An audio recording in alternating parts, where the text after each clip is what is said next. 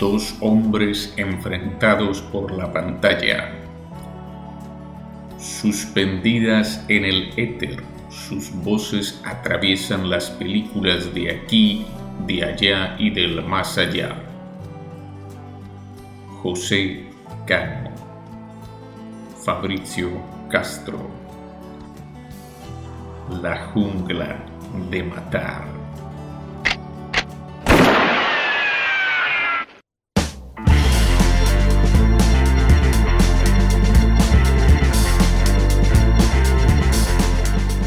Estimados y estimadas oyentes, bienvenidos a un nuevo episodio de La Jungla de Matar. Mi nombre es Fabricio Castro y me acompaña la grabación de este podcast un señor que está en Sevilla ahora mismo. ¿O no? En Lora del Río, provincia de Sevilla. Ah, mira vos. Que el río Guadalquivir pasa por Lora, Lora del Río. Mira, ahí se, me ocurre, un, Está bien. Bueno, eh, cuando dicen Lora, un argentino. Bueno, este. Eh, ¿Qué le, vamos a hacer? El pueblo se llama así. Y bueno.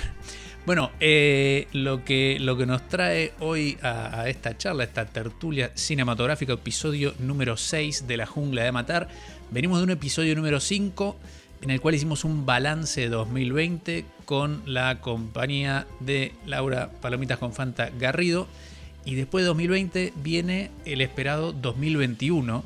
Así que en el día de hoy, en el podcast, vamos a hablar un poco del futuro, pero lo vamos a hacer de una forma un poco particular, porque, claro, eh, hablar del futuro no es fácil, porque evidentemente no pasó, pero podemos hablar de un futuro que ya pasó, es decir, un futuro pasado. A ver, ¿cómo va esto? Eh, tenemos eh, sobre las espaldas unos 125 años de cine, eh, mira, te, voy a tirar el dato nerd. Si no me equivoco, son 125 años y un día, porque creo que la primera proyección de los Lumière fue el 26 de diciembre de 1895. Eh, sí, creo que por ahí fue día más, día menos. Estamos grabando a 27, sí, sí. Bueno, eh, la cuestión es que ya tenemos sobre las espaldas unas cuantas películas que se adelantaron a su tiempo, que se ambientaron en, bueno, digamos, en años este, que, estaban por delante del, momento de su producción. Pero esos años ya pasaron, ¿no? Este, por ejemplo, ¿qué película se te ocurre de un futuro pasado, José? Pues hay, dos muy evidentes, ¿no? Que son 2001 y su secuela 2010 o 2012, por ejemplo, ¿no? Que es que ya en el título llevan un año que, dejamos atrás hace tiempo. Sí, sí, y bueno, hay muchísimas. Terminator, por ejemplo. Eh, bueno, la, que hace un no tanto tiempo fue como. Terminator 2. Sí, Terminator 2. Terminator 2, claro, porque Terminator 2, recordemos que es Terminator 2 el día del juicio final. Y no sé si alguien lo tiene presente, pero el día del juicio final era eh, un día de agosto de 1997. Este, con lo cual nos quedó el día final un poco atrás. Después vino Terminator 3 a Vamos a hablar. Sí, decime. No, no, perdón. Sí, no, no. Que, me, imagino que te referías a, la que caducó, entre comillas, el año pasado, que es Blade Runner, ¿no? Que era noviembre de 2019. Sí, igual yo no sé si Blade Runner la gente tenía tan presente que era 2019, porque ese, futuro tan este, cyberpunk eh, de, Philip Dick, de, Ridley Scott, eh, no sé si le poníamos fecha. Lo que pasa que, claro, con la, con la secuela, con Blade Runner 2049, ahí ya el título te, orientaba un mm. poco más y sabemos que la primera vino unos 30 años antes. No, pero la que fue muy sonada en su momento fue eh, Volver al Futuro 2, este, que cuando se cumplió 2015, que es que viajaban eh, Doc y Marty. ¿De 2015?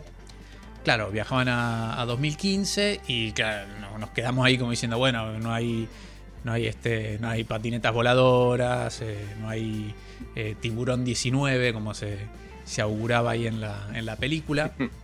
Sí hubo algo bastante gracioso que fue en un late night que nunca me acuerdo porque siempre me los confundo, que no sé si fue el de Jimmy Kimmel o el de o el de eh, ¿cómo se llama este pibe? Eh, Fallon, de apellido Jimmy Fallon, eh, que hicieron que el día ese este, llegaran bueno, el Doc Brown y, Marty, los, verdaderos, ¿sí? Michael Fox este, y Christopher Lloyd llegaron en un DeLorean ahí al, al plató eh, mm, una, una jugarreta poco, poco limpia para, el pobre Michael Fox porque Este, Christopher Lloyd ya hacía de viejo en el 85, con lo cual llegó y estaba más o menos, este, eh, digamos, en personaje. Pero bueno, eh, Michael Fox pasó de ser un post-adolescente a un señor de 50 años en el lapso de esos, de esos 30 años. Sí, pero Christopher Lloyd no, no está tan, o sea, está mayor evidentemente, pero, pero no, no, no estaba tan cambiado, ¿no?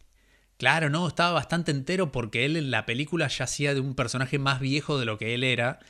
Y de hecho hay, hay un. Hay como un comentario así un poco gracioso, en, precisamente en Volver al Futuro 2, que él cuando llegan a 2015 le dice a Marty, bueno, mira, eh, hice una cosa que no está muy bien, pero eh, me hice un retoque en la cara. Y se saca ahí como una película que tiene en la, en la cara y está igual. Como diciendo, bueno, te rejuveneciste, pero no se nota. Como diciendo, ya estás viejo. Bueno, Cuestión que vamos a hablar de estas películas que se ambientaron en lo que en su momento fue un futuro, pero para nosotros a finales de 2020 ya es un pasado, ¿sí? Terminator 2, este, Volver al Futuro, 2012, 2012 no sé si mucha gente la recuerda, pero el título eh, hace referencia a este apocalipsis que nos, eh, nos habían dictaminado los, aztecas, los mayas, no sé. Eh, sí, eran los mayas, eran los mayas. Los mayas, bueno. Se confundieron. Y además parece que sí, que se le fue una, un decimal y el fin del mundo maya no era en 2012, era otro año. bueno. la, cuestión es que lo, peor que nos pasó en 2009, que fue, que fue la película, fue esta película que no sé mm. si la viste, no, no, te habrás perdido demasiado. Creo que además la acabé viendo en 2014, o sea, como algo así, como que ya que tenía la película 5 o 6 años. Sí, yo recuerdo haber ido al cine a verla. Eh, que al final no se terminaba el mundo. Era como que se juntaban todos y era una especie de diluvio universal, se metían en un par de barcos y salvaban, con lo cual era un apocalipsis medio choto, este, si, si queremos tomarlo al pie de la letra. Pero bueno, cuando nos planteamos hacer este, este episodio dijimos, bueno, vamos a hablar de un futuro pasado y de ahí era inevitable eh, llegar a la referencia más cercana con ese título que es este que es, son los hombres X, los X-Men, con eh, esta eh, digamos esta serie llamada Días del Futuro Pasado. Y lo curioso es que para ponernos en tema, bueno, no, sé vos, pero yo me puse a refrescar todos los formatos de Días del Futuro Pasado, tanto cómic como serie animada como película. Este, imagino los habrás consumido los tres en, ese orden, ¿no? Bueno, a ver. Eh, cómic, dibujo animado y películas, sí. Claro. Pues podríamos arrancar, por ejemplo, con de dónde saca el título Chris Claremont cuando escribe el cómic. Porque realmente Días del Futuro no es exactamente el mismo título, pero en español se han traducido igual. Days of Future Past, o sea, Días del Futuro Pasados, es un, árbol, es un álbum de los Modi Blues del 67. Y Chris Claremont le pone a esta historia de los X-Men Days of Future Past, días del futuro pasado, o sea, no los días pasados, sino que ese futuro va a estar pasado en algún momento. Y lo ambienta en 2013, que, es curioso porque varios eh, futuros que vamos a comentar están ambientados en 2013 como homenaje al cómic, de novelas y de películas que se han hecho luego. Eh, bueno, podemos empezar por el, el original, entre comillas, que es el, eh, el cómic, ¿no? Que es del año, se publica entre 1980 y 1981. Sí. Y que está ambientado e, ese futuro que tienen que cambiar los X-Men, de hecho, que, influye en el guion de la primera de Terminator a, Cameron, es el año 2013, en el que, bueno, creo que no se lo reventamos a nadie porque, aunque sea la película de 2014, la habrán visto, ¿no? Los, los centinelas, que son estos robots que, que, aniquilan mutantes, han tomado el control de, bueno, de, iba a decir del mundo, en realidad solo de los Estados Unidos. Depende, pasa que, depende de dónde te refieras. Depende de la versión. Claro, en el, cómic y en la y en la serie animada eh, se restringe mucho más a Estados Unidos. En la película, en la película fueron a lo grandilocuente este, y, ya empezaron a, irse para todas partes del mundo. Eh, a ver, el cómic, el, el cómic es del 80-81, son apenas dos números. Yo pensé que era una saga un poco más larga, pero me encontré con que el núcleo de la historia está resumido solamente en dos números. Bueno, em, luego hay como varias continuaciones. Sí. Lo que pasa es que esto ya es un friquismo extremo, ponerse a repasarla. Sí, me, puse a buscar y hay una continuación de los 90 que se llama Días del Futuro Presente. Este, y en, En el... Sí, y hay otra del 88, 89 o por ahí, 87, 88, que es un cruce con los Cuatro Fantásticos. Porque eh, esto es arqueología del friquismo. En ese futuro, los X-Men tienen dos miembros que no. o sea, tienes a los miembros del momento de los 80 viejos y dos chicos jóvenes, que es una chica pelirroja que se llama Rachel, que luego descubrimos que es Rachel Summers, es decir, que es hija de Cíclope y de. No está muy claro quién es la madre. Y un chaval rubio que se llama Franklin, que es Franklin Richard, el hijo de, de Mr. Fantástico y la Mujer Invisible. Que, eh, eh, entonces, a partir de ahí hay 100.000 continuaciones que, bueno, no merecen la pena la mayoría. Claro, en, la, serie, la serie animada, eh, la serie animada termina con un final bastante abierto y bastante malo, porque es como que vuelven al, futuro que supuestamente salvaron y, está hasta peor. Este, vuelven y está Wolverine, Gepardo iba a decir, pero acá empezamos a, a trastabillar con los... Este... Lo ves en España. Sí, bueno, Logan, vamos a decirle para ponernos de acuerdo. es un animal de mierda que no existe fuera de Canadá y hay que traducirlo como. Corea del Centro. Este.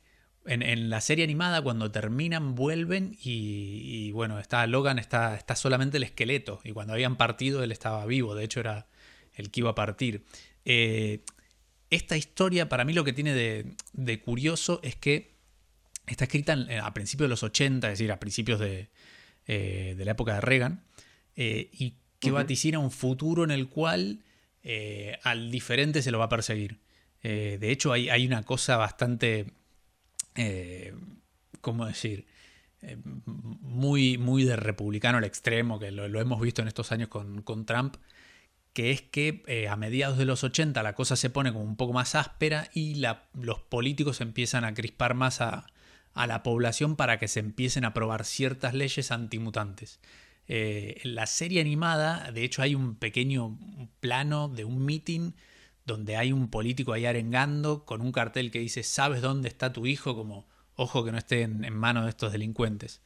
Y para mí lo, interesante, más allá de, lo logrado que puede estar el cómic, la serie o, la película, es este cómo se veía ese futuro no tan lejano en los 80 en Estados Unidos. Sí, porque además em, eh, eh, justo es esa bisagra de la ciencia ficción, los 70 primeros 80, que, digamos que el cómic lo regurgita un poco más tarde, pero Claremont o John Byrne, que era el dibujante, son lectores de toda esa ciencia ficción de la, de la nueva ola que empieza finales de los 60, primeras 70, es el momento en el que el futuro empieza a estar mal.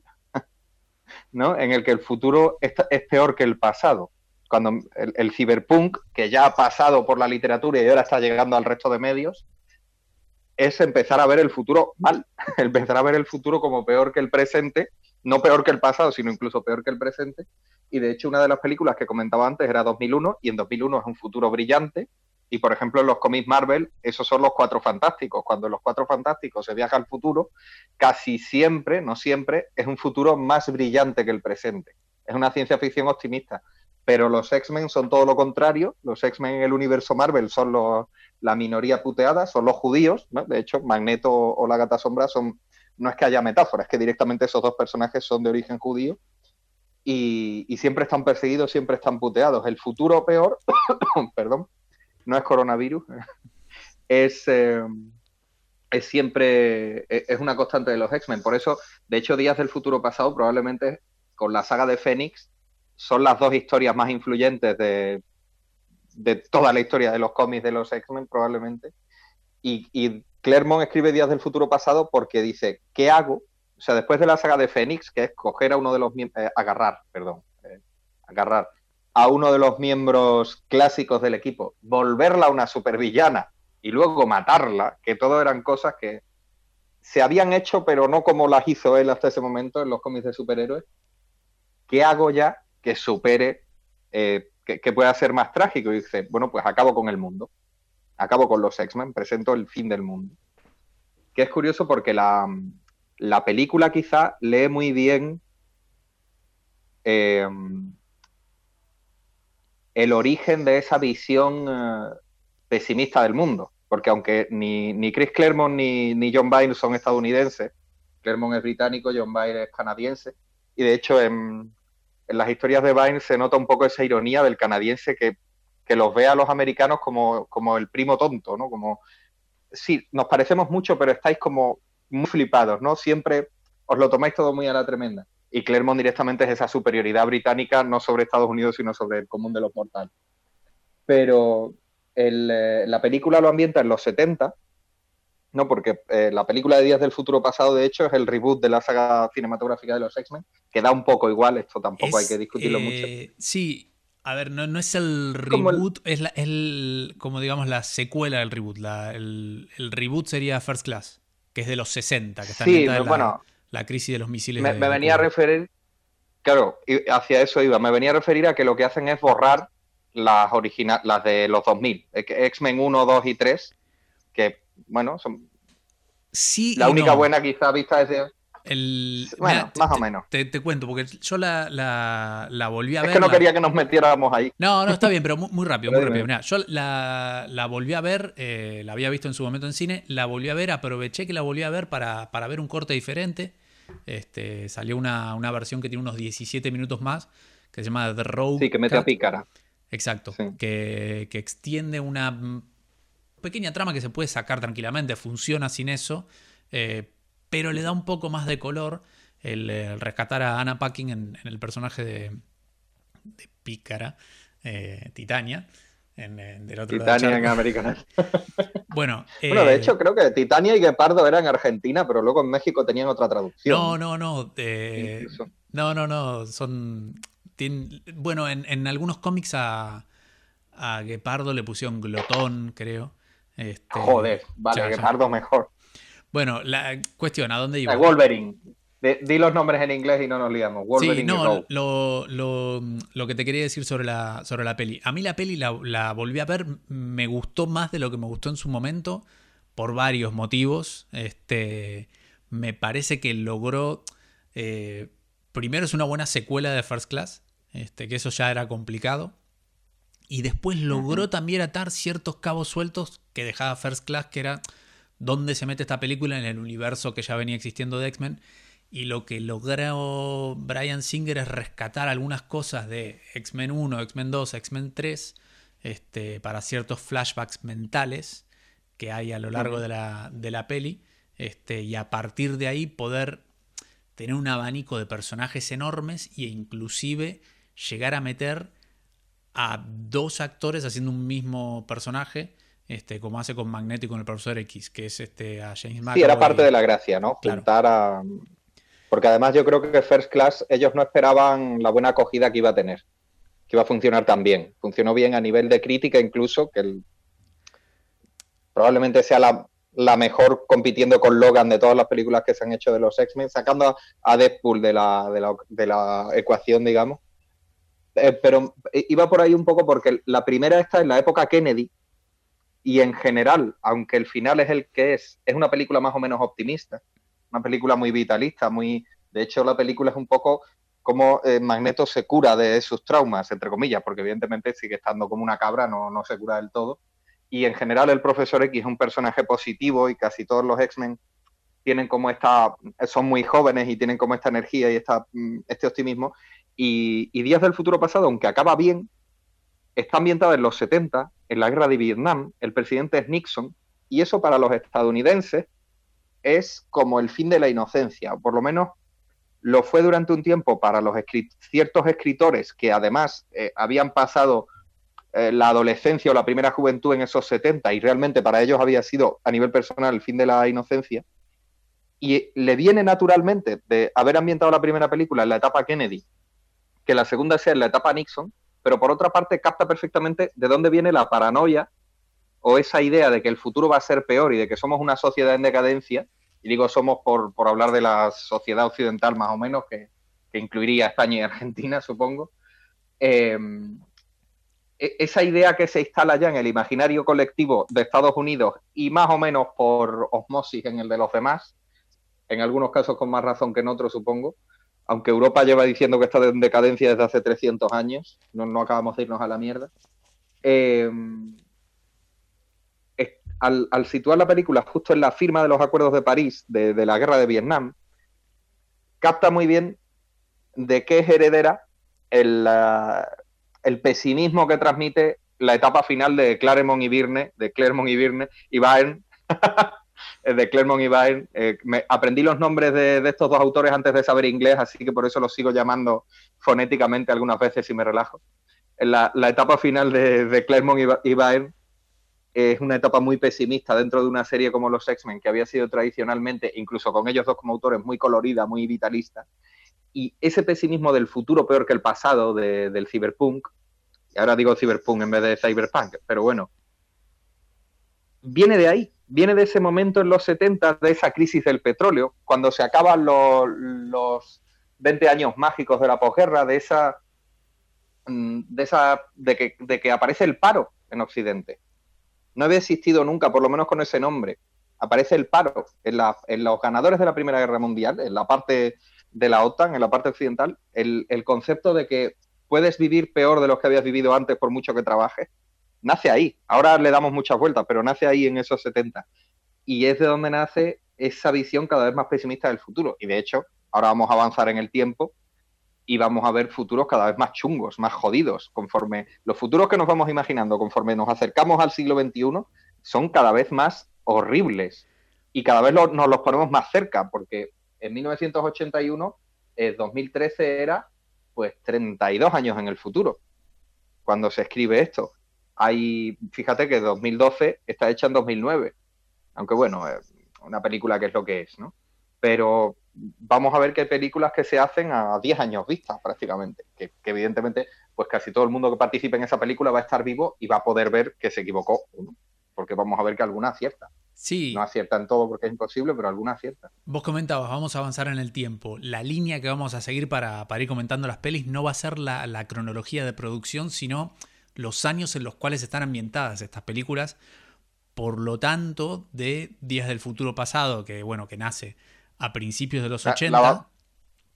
y que simplemente era explicar el nombre del programa, aunque nos hayamos alargado mucho. Sí, bueno, pero porque tiene, tiene mucho para tirar y, el hecho de que sean tres formatos diferentes, que para mí los tres están muy bien, porque me parece, el cómic está muy bien, la serie animada, yo soy muy fan de la serie animada, logró enriquecer cierta, en cierta forma y aportarle algo nuevo, que fue cambiar el personaje principal. Y la película ya, la película que dura dos horas y media, no es una película corta, eh, ya directamente es como que para mí tomó todo lo, bueno que había por ahí y dentro de lo que es una película bastante comercial con algunos desatinos como buscar al, actor francés de moda para ponerlo de Bishop cuando se le nota el actor el, acento francés o Marseille el de bueno y que no hace nada. O sea ya ya pero eh, es, un Bishop, está ahí por sí, físicamente el, físicamente el tío da, el pego, pero realmente el personaje no hace nada. Está ahí porque es una película de los X-Men de viajes en el tiempo y para hacerle honor al cómic y a la serie animada tienes que poner a Bishop y a Gata Sombra, pero podría haber sido Bishop, podría haber sido mm, su primo el de Móstoles, que no... Tal cual. Vamos, porque además al final juegan con, Jackman, que es normal, porque era la, la, estrella, el actor más conocido, el personaje y tal pero no, vamos, no. Pero mira, otro, otro acierto para mí es que dentro de, creo que dentro del universo X-Men cinematográfico es la más coral de todas las que, de todas las que recuerdo. Sí, claro. Este, y eso está bueno teniendo, en cuenta que es, teniendo en cuenta que, que los X-Men son eh, protagonistas corales. Eh, la, la, mm. saga X-Men siempre como que tuvo esa tendencia a inclinarse hacia, hacia el personaje de Hugh Jackman. Y creo que en Días del Futuro Pasado, ya con un par de actores como de mucho renombre, inclusive actores de renombre que mm. están en segundo plano, Halle Berry está como hiper segundona, Anna Paquin está súper segundona, eh, James Marsden, este, Famke Janssen salen como muy, muy de refilón, pero bueno, para ir nutriendo ese... No, de hecho, eh, Marsden y Janssen salen... Sobre el final. Es un cameo. Sí, sí, sí. Claro, no, ni siquiera tiene una línea de diálogo cada uno. Sí, sí, sí. sí. Este, pero bueno. Eh, pues vamos a decir que esto ha sido como la burbuja, pero vamos a ir ahora hacia pasados que nos pasamos hace mucho.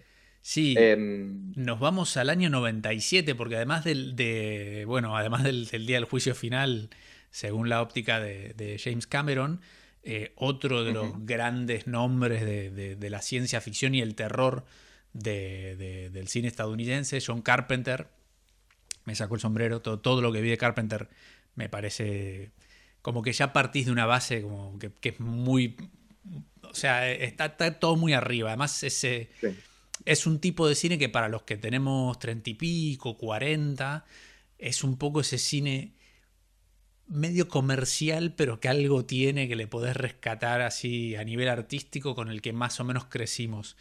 Y, él plantea un y mucho cine de... Sí, perdón, perdón, dale, dale. No, él plantea... es uno de estos directores que la influencia que tiene a veces no nos damos cuenta. Muchas películas están llenas de, cosas de John Carpenter. Dale, perdón, que te estoy interrumpiendo. No, no, y lo que te decía, él planteó un futuro bastante distópico, pero no con tanta distancia hacia adelante, cuando en 1981 estrena Escape de Nueva York.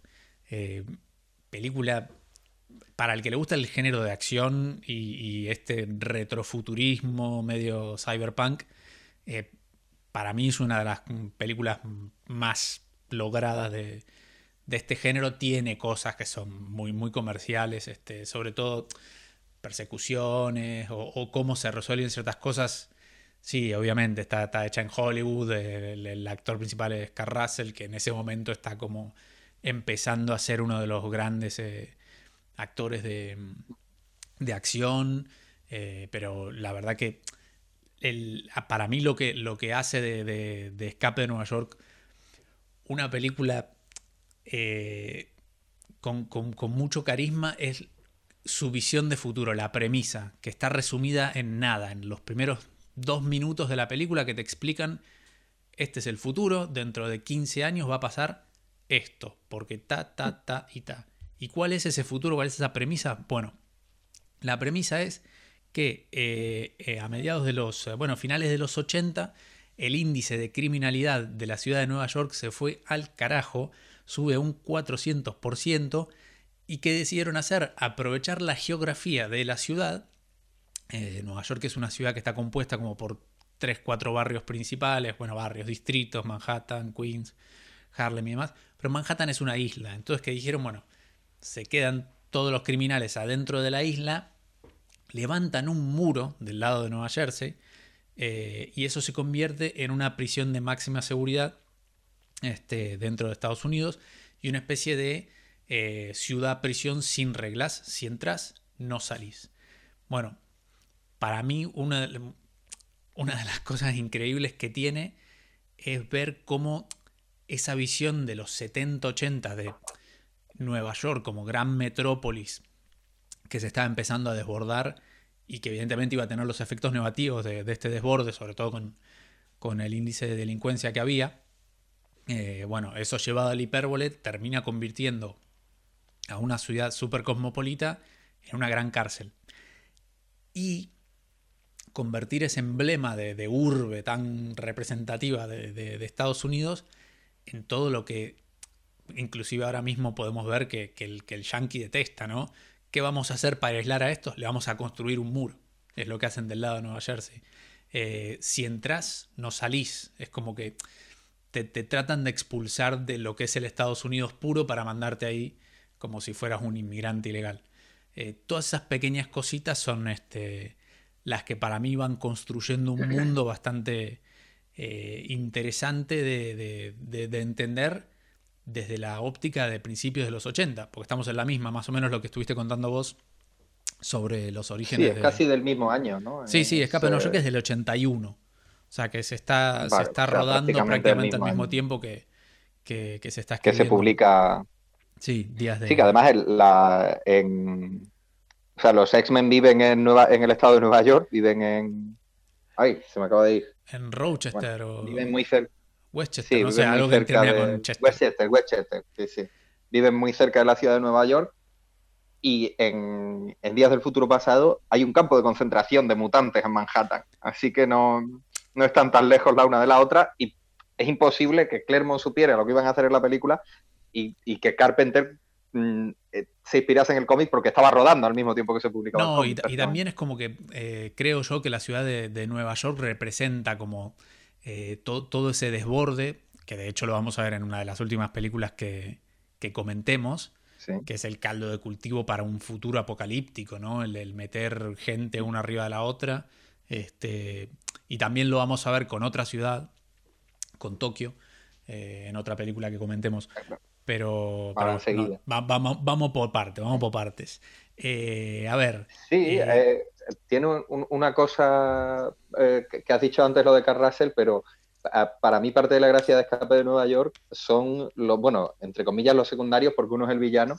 Tiene tres o cuatro actores mitiquísimos, que además en ese momento, primeros de los 80, todavía eran bastante famosos. Bueno, tiene a Isaac Hayes, al compositor que del tema de Shaft y todo esto, lo tiene de, de, Duke, de un papel secundario. Y luego está Lee Van Cliff, al que todo el mundo conocerá como el malo de las películas de Sergio Leone, el malo del bueno, el feo y el malo.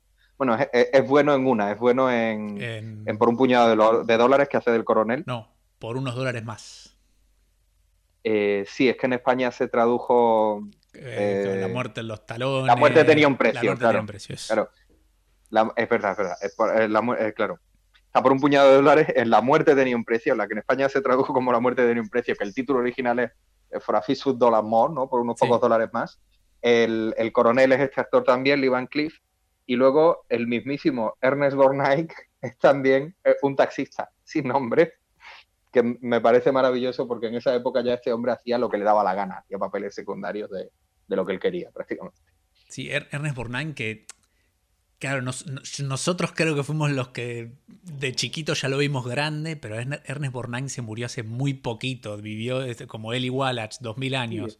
Este... Es que además llegó a salir, eh, llegó a salir hace poco, bueno, hace relativamente poco, un poco antes de morirse. ¿No llega a salir en una de los mercenarios incluso? No lo sé. No Te lo, voy a decir, lo voy a buscar. Voy a ver sus últimas películas. Para, para el que no tenga presente. Ah, no, sale en red. Sale ah, en red. le pega, en red le pega. Al que no tenga presente quién es Ernest Borgnine, se va a ver un capítulo de Los Simpson en el que Bart es este, es este Boy Scout y se va de campamento con Flanders y Ernest Borgnine es como el, padrino famoso de, un grupo. Bueno, eh, y después, ¿quién más está? O bueno, si no, que se vea de Will Bunch. Vale, bueno, el grupo salvaje, dime, perdón. Sí, sí, sí, bueno, uno de los mejores westerns de la historia de, de Sam Peckinpah. Yo te propongo para el futuro un capítulo de películas que en su momento se vieron como ultraviolentas. Sí, bueno, pero Porque... esa, esa, película para mí revolucionó completamente la forma de hacer cine de acción. O sea, vos, ves... Vos ves eh, eh, el, grupo salvaje en su momento se vio como muy violenta de Will Bunch. Sí, estoy tratando de acordarme el título en Latinoamérica. Creo que era... La maldita pandilla. Bueno, no me acuerdo. Eh, no, pero eso es que a veces. Eh, bueno, sí. Sí, bueno, la, eh, pandilla salvaje creo que es. no, digo, ese, western, mucha gente lo vio y dijo, esto es medio raro como western. Y para mí reformuló la forma de, filmar este westerns. Pero bueno, sin, sin irnos al, carajo. Que sí, es porque Escape de Nueva York tiene una segunda parte. Escape de Nueva York tiene una segunda parte. Sí no se puso el futuro tan lejos como para no llegar a él. Que eso le pasó a Chris Claremont también, que él en 2013 estaba escribiendo cómics de los X-Men todavía. ¿Cuándo se rueda la segunda parte? En el 96, ¿no? Escape de Los Ángeles. Claro. Y Escape de Los Ángeles creo que está ambientada en el 98. Ya directamente no se fue tan adelante. en el 2013. Ah, en el 2013. Ah, sí, sí, tenés razón, tenés razón. 2013. Sí, sí, sí, sí, sí, porque de hecho eh, las películas se las puede encontrar como de hecho, el, 1997, Escape de Nueva York, 2003, Escape de Los Ángeles. Claro. Sí, el Escape de Los Ángeles ya es un poco más comercialoide y tiene algunas cosas más tontas, pero, pero bueno. Tiene actores que ya están, claro. Eh, eh, Russell, Russell ya es, es una estrella en el 96. Sí, sí, ya, ya, pasó por Tango y Cash, que es lo más alto que, que logró tocar. Sabes que el otro día eh, proponían eh, una crítica muy... perdón, esto me voy a ir mucho, pero como has mencionado Tango y Cash, perdón, había una crítica El desorden que dejas a la serie esta de, Netflix, ¿no? De Carlos Montero. que no era una crítica muy amable, pero decía que un gran acierto es el reparto. Y dice textualmente, es un tuit, luego te lo busco. A Inma Cuesta y Bárbara Leni nos la creeríamos hasta protagonizando un remake de Tango y Cash. Y yo, desde aquí, desde esta tribuna, con millones de eh, oyentes y escuchantes en España y en Latinoamérica, le pido a Netflix un remake de Tango y Cash con Inma Cuesta y Bárbara Leni. No estaría nada es la serie que España necesita. No estaría nada mal. No se les va a dar mal. se les da bien todo, ellas son capaces de eso y demás. Y simplemente un Tango y Cash en castellano ya eh, sería el sumo. Continúe, por favor, doctor Castro. Sí, no, bueno, simplemente comentar que, eh, a ver, algunas cositas, algunos mm, puntos que me, que me llamaron la atención de, la visión del futuro de, Carpenter este, con eh, Escape de Nueva York. El, puntapié de todo esto es que un grupo guerrillero, terrorista, que se llama algo así como Frente de Liberación bueno, un, grupo radicalizado evidentemente de, izquierda toma el avión presidencial eh, y lo va a estrellar. Eh, hay algo bastante premonitorio que es que lo va a estrellar muy cerca del, World Trade Center. Eh, no lo estrellan en el World Trade Center porque después necesitan que, el ultraliviano en el que va Snake, el personaje de, de Carl Russell, aterrice justamente ahí arriba, porque en esa época, en ese futuro, todavía existía eh, las Torres Gemelas y eran los edificios más altos de, Nueva York. Algo que para mí tiene como mucho de, nostálgico ver una película en la que digas, che, todavía existía eso. Este, y los que hayan estado en, Nueva York en los últimos 20 años eh, se van a encontrar con edificios que, le hacen un poco de sombra a lo que fueron las, las antiguas Torres Gemelas. Pero bueno, eso siempre tiene un, un, este, un plus.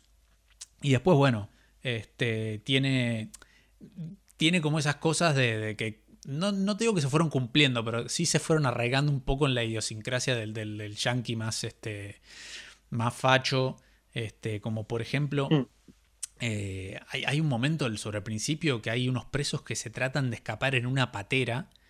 Y, ahí estaba el, sueño húmedo de, Abascal, que era ir con un, con un helicóptero y decir, dense la vuelta porque si no los cagamos a tiro. Ta, ta, ta, ta, ta, ta se dije, pero esto... esto Cosa que no pasa ni en el Mediterráneo ni en Florida.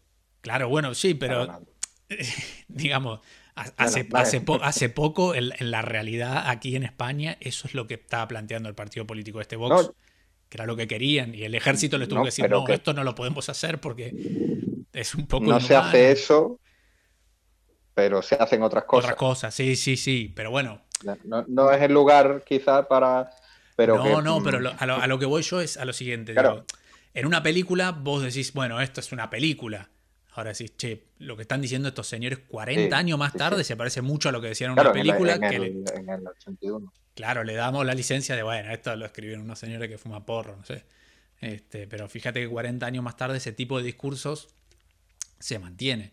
Este, bueno, eh, y después... sí, de hecho John Carpenter, que es un director fundamentalmente progresista, se está, se está adelantando a ciertos discursos, pero también está reflejando el discurso conservador de la época, porque yo no sé si en el momento que rueda Reagan ya ha ganado sus primeras elecciones. Sí, sí, Reagan eh, luego en los 80.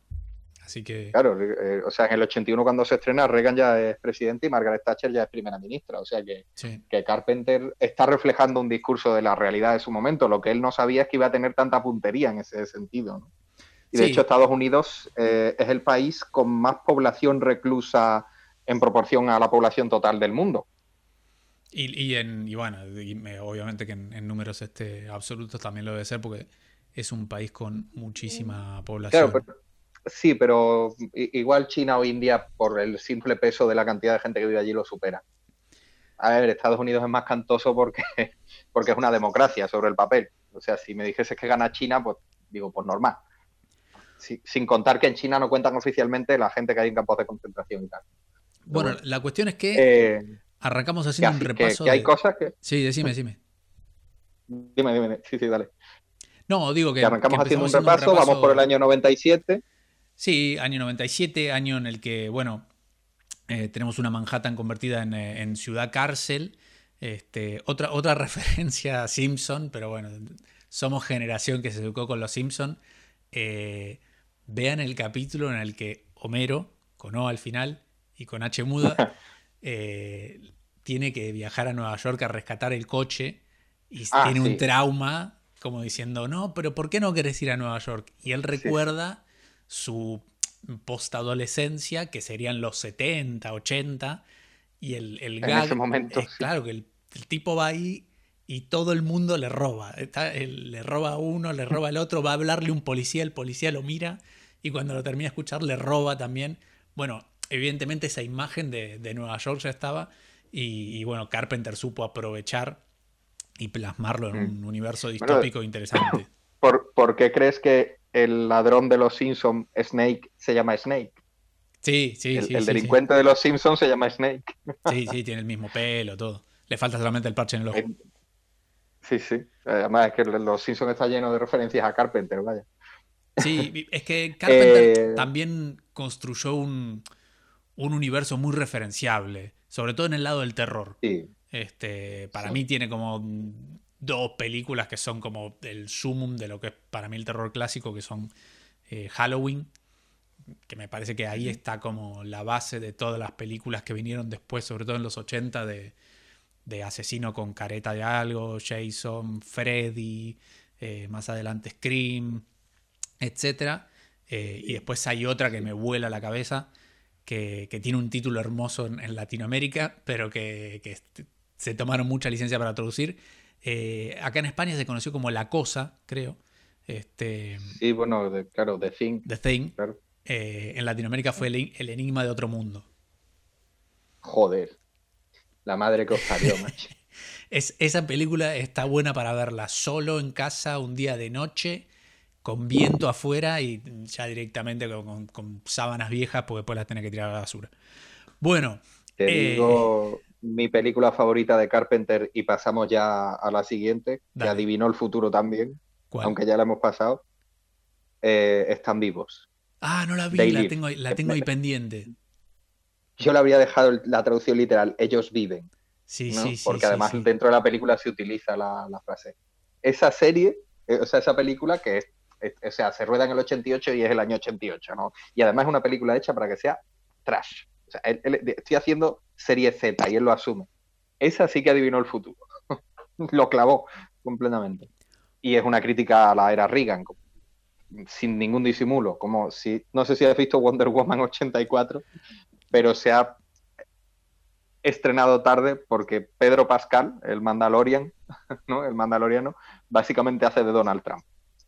Y sin ningún disimulo. Siguiente Bueno. película. Eh, te propongo una cosa. Antes de la siguiente película, vamos a hacer un breve corte porque nos vamos a ir desde Nueva York hacia otro continente. Así que en el medio vamos a hacer una escala técnica para que todo funcione bien. ¿Te parece? Vale, perfecto.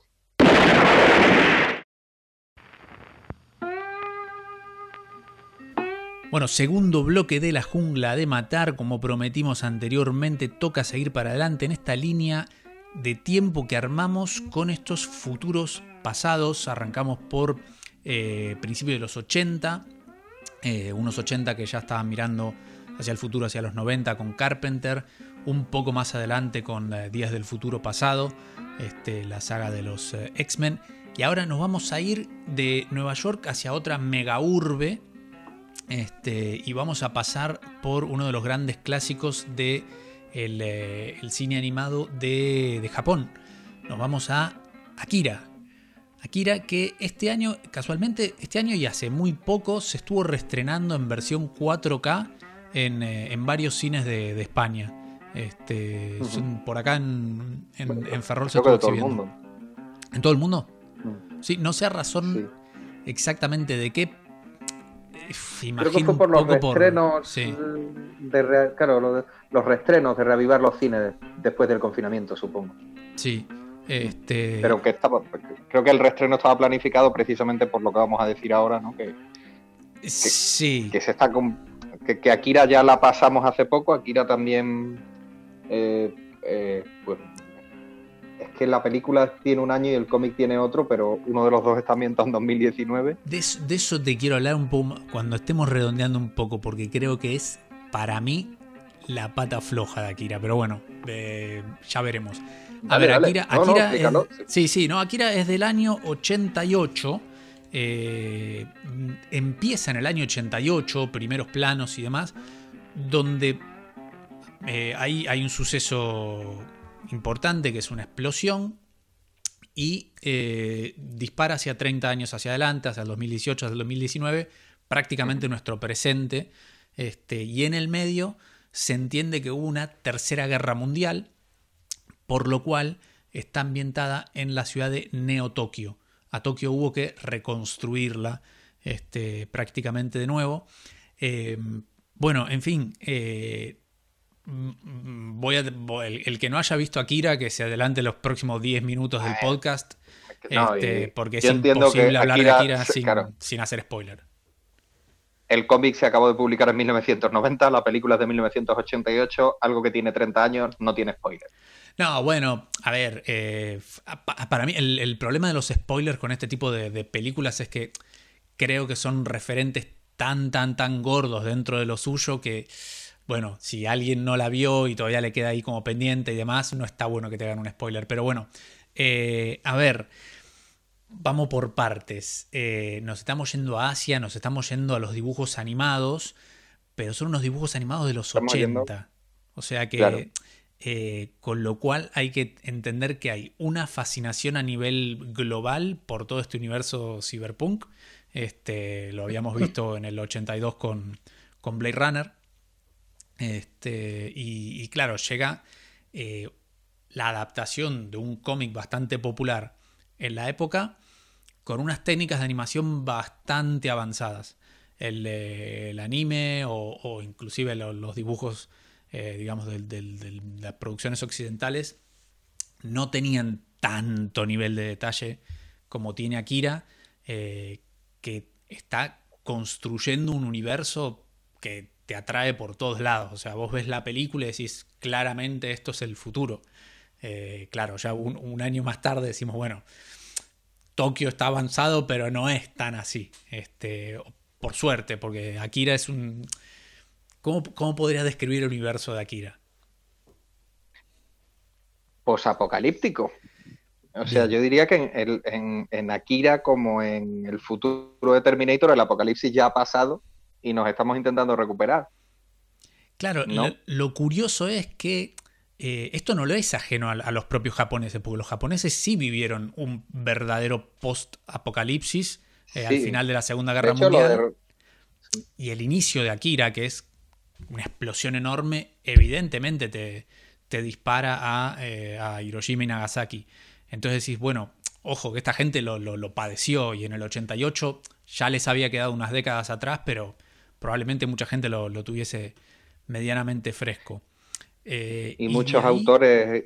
sí, sí, sí, dime. Muchos autores y, autoras, vamos. Porque el problema de, la invisibilización de las autoras, digamos, en Japón en cierta época no era tan grande como en Occidente. Eh, o, en los 80, porque vamos hacia atrás. Que, muchos autores y autoras que son niños de la posguerra en Japón, o incluso que vivieron como niños la, la Segunda Guerra Mundial, tienen cierta fijación con cargarse Tokio y reconstruirlo. Porque de hecho la gente que vivía en Japón en los años 40 y 50 tuvo que reconstruir Tokio, o sea. Sí, bueno, eso, es algo que pasó en muchas partes del mundo. Eh, claro. Mira, no, no, no quiero tirarla fuera con un dato que no es exacto, pero si mal no recuerdo, eh, los nazis en, eh, bueno, en, vísperas de la, de la, Segunda Guerra Mundial mandaron a fotografiar algunas de sus ciudades, creo que Múnich, precisamente a sabiendas de que todo eso se podía colapsar y que en algún momento lo tendrían que, reconstruir. Eh, cuando uno recorre mm. eh, todas estas ciudades mm, de, digamos, eh, que fueron escenarios de la Segunda Guerra Mundial, vos estás viendo muchas veces algo que parece viejo y te dicen, ojo que eso es una reconstrucción. Eh, si alguien tiene la suerte de... En, muchas ciudades de Alemania. En, Frankfurt, por ejemplo, recuerdo, por ejemplo, el, ayuntamiento, vos ves que la base es de un color y más arriba es de otro y te dicen, mira, mm. la base es de un color porque eso son los cimientos que quedaron, pero el resto está todo, todo nuevo. Y, por ejemplo, en eh, Varsovia es nueva. o sea, Varsovia la, la arrasaron y lo poco que quedaba en pie cuando llegaron los soviéticos lo volvieron a arrasar el, eh, o sea, quizá hay dos grandes ciudades en Europa de, los países que se llevaron la mayor parte de la conflagración, que se libran de esa destrucción, que son París y Praga. El resto acaba en la mierda prácticamente, ¿no? O sea, bueno, España, Grecia se libran, pero por, porque no son escenarios principales de la guerra. Eh, yo hablaba de simplemente de Japón porque llama la atención que precisamente estos autores, eh, Evangelion, que es muy poco después, y de hecho Evangelion no lo vamos a tratar porque primero está muy tratada y luego el futuro, el adivinar el futuro en Evangelion no es tan importante. Se ambienta en 2015, por lo menos las, las versiones de la serie de los 90, y también se cargan Tokio y lo vuelven a reconstruir, que es como una fijación. Pero luego en Akira hay muchas otras cosas. El dato que se ha estado hablando eh, todo este tiempo era el de los Juegos Olímpicos de Tokio cancelados, que no es exacto, por lo menos en la película, yo es que no he leído el cómic. Y mm. tenemos una amiga que no sé si nos estará escuchando, que es Irene, que es la mayor fan de Akira que hay encima de la Tierra que incluso se puede enfadar porque no la hayamos traído para hablar de esto, que me lo corregirá porque ella sí ha leído el cómic varias veces en su vida, yo creo que se lo relee una vez al año.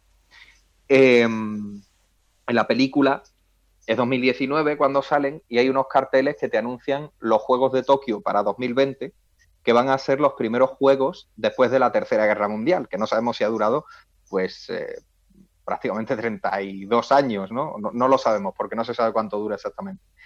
Y no es que se cancelen, o sí, porque creo que en el cómic sí se cancelaban, pero la película no llega tan lejos, se queda en 2019, pero eh, sí que te pone como, que, eso evidentemente yo lo he tenido que leer porque está en japonés y no, viendo la película no caigo, eh, que hay protestas diciendo como que no se celebren los juegos, que es un dispendio, que es un tal.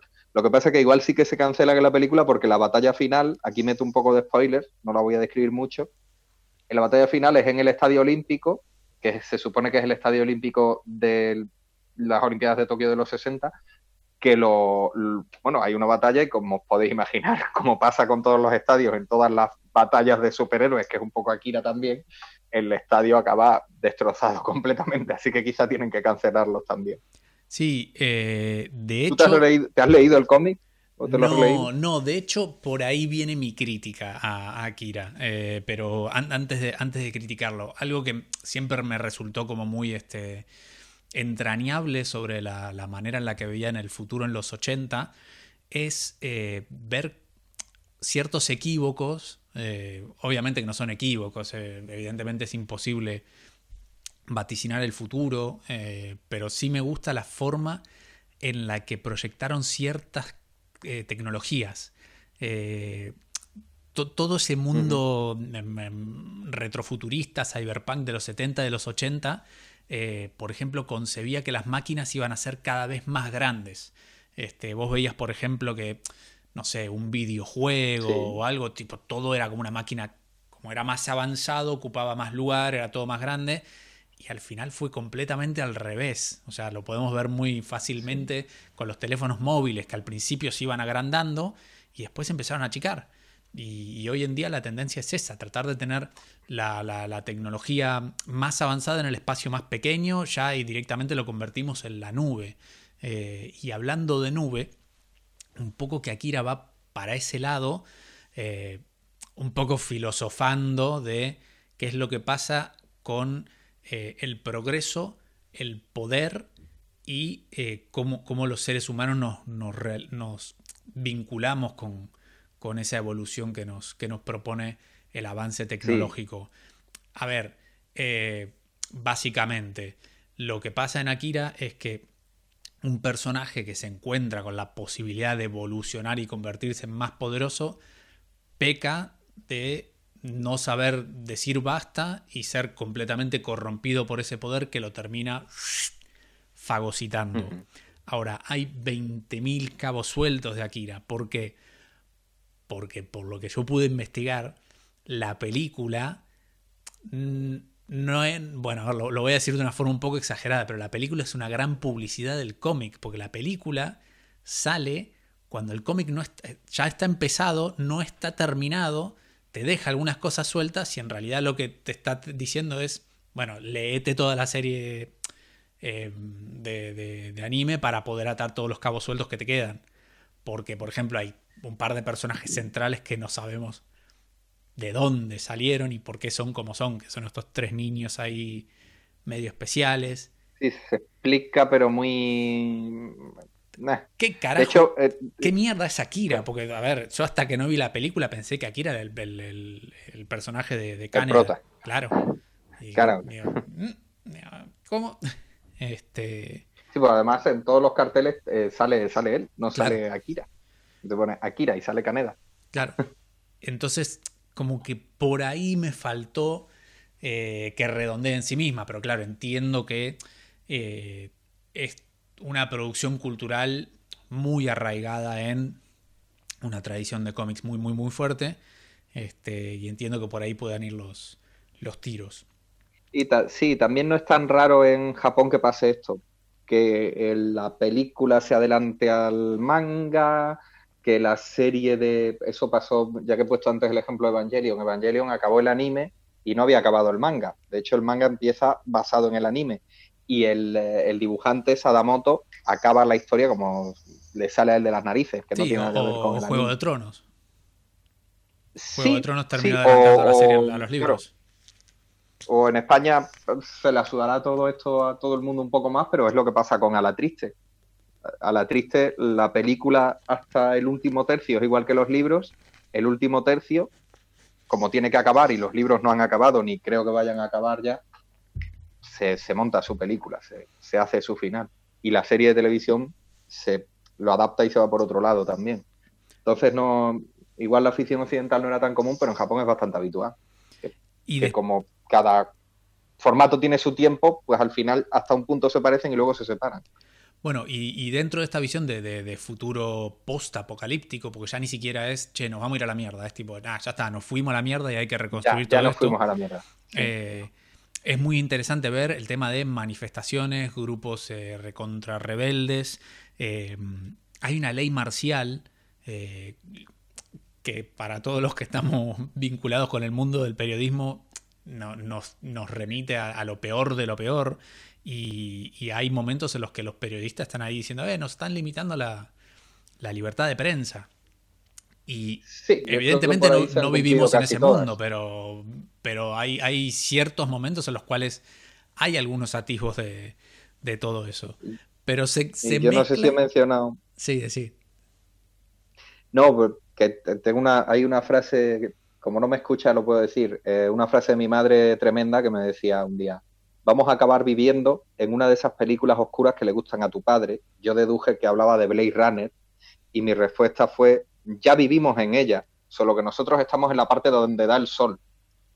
Pero quiero decir que esa ley marcial, ese estado totalitario en el que no existen libertades que a nosotros nos parecen básicas, en gran parte del mundo ya se vive así. O sea que, un poco sí se han cumplido algunas cosas. Ahora vamos a mencionar luego de pasada alguna película que yo creo que, y me da mucho miedo además, se está cumpliendo casi todo lo que ha predicho, aunque todavía no hayamos llegado al año en el que está ambientado. Sí, bueno, y, eh, para terminar. Eh, la ley marcial, los periodistas que les están cortando la libertad de expresión. Sí, y, claro, por el otro lado, ver, eh, qué sé yo, como este, este, futuro muy ochentoso. Es decir, bueno, algunas cosas sí, otras cosas. Sí, por ejemplo, que, haya teléfonos públicos. Eso para mí fue como. Me dieron ganas de ah, al Ponjita que lo hice. Macho. Este, pero bueno, eh, y por otro lado, mm, siempre mientras estaba viendo la película, eh, tenía un razonamiento que era, acá se ve el Tokio más futurista, pero no está el Tokio tradicional. Este, porque Tokio mm. es una combinación de, del futuro dentro de mil años, pero el pasado de hace mil años para atrás. Pero claro, estamos hablando de un Tokio post-apocalíptico, con lo cual, bueno. Sí, suponemos que todo eso lo han destruido, ¿no? Sí, sí, sí, sí. Pero bueno, me, pareció raro porque en la, cultura japonesa, cuando tuve la, oportunidad de estar por ahí, eh, hay una coexistencia de esos dos mundos que es, eh, increíble, es un contraste eh, muy, muy, muy interesante. Y por otro lado, para, hacerlo más contrastado todavía, la película no es apta para menores de 12 años. Es una película de dibujos animados, este, no es apta para menores de 12 años. Eso ya te dice mucho de, por, dónde va, por dónde va la historia esta, lo oscura que puede llegar a ser. Con lo cual. Bueno, quizás es el. Y tiene esos cortes por. por violencia, por, eh, por lenguaje obsceno, por desnudez. Hay una, un atisbo de violación en un momento. Este, a, ¿Cómo se llama? Kaori, creo que se llama. Este, la chica que está siempre con, con Tetsuo. En un momento una pantilla la, como que la intenta forcejear, inclusive se le saca la camiseta, se le ve los pechos. Eh, digo, no, no es un contenido muy infantil que digamos. Así que bueno. ¿Algo más para redondear este futuro nipón este, un, un tanto oscuro? No, bueno, decía lo que hablabas de que quizá parte del éxito de Akira en Occidente es que a los niños de la época nos llega como dibujo, que no éramos tan niños cuando la vimos, obviamente, nos llega como precisamente como dibujos animados que no son para niños. quizás es con un enfoque mucho más optimista, pero las primeras películas de Ghibli, que todavía no son cuentos tan pastelosos, también triunfan un poco por ahí, porque siendo dibujos animados y siendo todos buenos sentimientos, no te tratan como si tuviese cinco años quizá por ahí hubo un poco parte del éxito de, esa película, que como siempre pasó, o tuvo éxito en Francia o tuvo éxito en Estados Unidos y luego ya nos llegó a los demás. Bueno. Pero eh, íbamos a dar ahora el salto a. Y nos vamos a pasar un final, poquito para adelante. Este, estamos llegando a los últimos títulos que vamos a tratar en el episodio de hoy. Eh, la premisa era ir a futuro pasado, pero vamos a hacer dos excepciones, este, porque vamos a hablar de futuros muy próximos. Eh, una película que, te digo la verdad, yo esta película la, había empezado a ver mil veces, siempre me había quedado por ahí, pero siempre me quedó como, esta película la tengo que terminar porque plantea cosas que son para pensar. Eh, hace mucho tiempo que la tenía pendiente y la verdad que verla hoy por hoy, en un año de pandemia, con todo lo que está pasando, al margen de si le pegó o no le pegó, la distancia que hay entre el momento de producción y el presente que plantea eh, es bastante osado lo, que propone y, viviendo ahora mismo más o menos en ese presente, ver que de alguna forma bastante peligrosa hacia ahí vamos, ¿sí? Estamos hablando de una película que se llama Soylent Green de Richard Fleischer desde el año 1973. La pueden encontrar con el título en español de Cuando el destino nos alcance. Eh, José me comentaba, es mucho más interesante el, título en castellano que en inglés. Sí, pero el mm. título. Esto sí que no vamos a hacer el este, este spoiler no lo vamos a hacer, aunque tenga 50 años la película. Este... Bueno, vale, pero vale. Bueno, pero sí podemos decir lo que es el. Al principio de la película te dice lo que es el Soylent Green. Sí, sí, sí, sí. Eh, pero... Bueno, explica un poco la película y ahora, porque hay dos eh, futuros apocalípticos recientes que beben directamente de, del Soylent Green. Bueno, eh, Soylent Green, para que entiendan por qué no hay que hacer el spoiler, es como si alguien les viniese a decir lo que es Rosebud. Este, para que se entienda, ¿no? Eh, un, enigma que se plantea durante la película y que se resuelve solamente sobre el final. Este, el Soylent Green es un alimento y es prácticamente uno de los tres alimentos a los que puede acceder la población en el año 2022. ¿sí? 2022. ¿Y cuál es ese 2022? Es un futuro donde eh, el mundo está hiperpoblado. ¿Qué es hiperpoblado? Bueno, para entender lo que es hiperpoblado nos tenemos que ir unos años antes de la producción de Soylent Green a la novela. La novela se llama Make Room, Make Room, que quiere decir como hagan espacio, hagan espacio de un escritor que se llama, un escritor que se llama Harry Harrison, que en castellano sería como llamarse Gonzalo González, este, en fin, este, Rodrigo Rodríguez. Pedro Pérez. Sí, sí, sí. Bueno, es una novela del año 1966 que vaticina que en el año 1999, es decir, la novela va 30 años para adelante, se va a ir todo al carajo porque el mundo va a tener 7 billones de habitantes hice un par de, averiguaciones al respecto. Eh, en el año 1966 la población mundial era de un poco menos de 4 billones de personas, ¿sí? En el año 99 ya estábamos en 6, en el año 2020 estamos en casi 8, en 7,5, 7,8. Y no nos fuimos tan al carajo como dice la novela o como dice la película. Bueno, todavía no. ¿Por qué? Todavía no. Bueno, porque la película, ambientada como no podía ser de otra manera, en Nueva York, Nueva York. nos lleva a un Nueva York donde hay 40 millones de personas. 40 millones de personas es una ciudad que tampoco es inmensamente gigante, con lo cual esto sí quiere decir una persona arriba de la otra y en la película eso se ve con muchísima maestría. Este, se ve en los pasillos de los edificios, se ven las iglesias eh, y todos los problemas que vienen de ahí. Claro, de hecho, para que se haga una idea quien no lo sepa, y lo apunté por aquí el dato, el Nueva York actual con el área metropolitana son 22 millones. Es decir, sería un Nueva York con, que ya es una ciudad muy superpoblada con el doble de la población que tiene ahora. No, y de hecho no quiero arriesgar así a boca de ganso, pero creo que no hay ninguna ciudad en el mundo con 40 millones de personas, ¿o sí? Pues, no lo sé, no lo sé. Ciudad de México son 20... Ciudad de México, Estambul, eh, Tokio. El Cairo creo que era la más poblada. bueno, Shanghai o Pekín, pero no sé, no, no creo que sea 40 millones de, 40 millones de personas es un poquito menos que toda España o que toda Argentina. Sí, un, un, poquito menos solamente. Y de hecho, más gente de la que vive en Perú, quiero, y quizá en Colombia incluso. Eh, mira, las aglomeraciones urbanas más pobladas del mundo son Cantón en China, con 46 millones, y Tokio en Japón, con 40 millones. Eh, aglomeración urbana, yo entiendo que es toda el área metropolitana. Sí, con toda área metropolitana. Bueno, eh, ¿qué pasa en ese no estaría ni en las 10 primeras del mundo en, ese mundo con pasan muchas cosas. Tanta, tanta, tanta gente, lo, lo, primero que va a saltar a la vista es la escasez de ciertos bienes. Y en, dentro de la escasez, evidentemente, está el que puede y el que no puede. Y evidentemente se empieza a polarizar el mundo entre los que tienen acceso a determinados bienes, a determinadas facilidades, a cierto estilo de vida, y los que no, que son la gran mayoría. Algunos datos que va tirando la película que son muy interesantes de, de ir recogiendo es que, por ejemplo, hay un 50% de parados. O sea, que en una ciudad de 40 millones de personas, 20 no trabajan. O sea, números eh, preocupantes. Después, eh, claro, se plantea que si tenés dos días de baja te echan.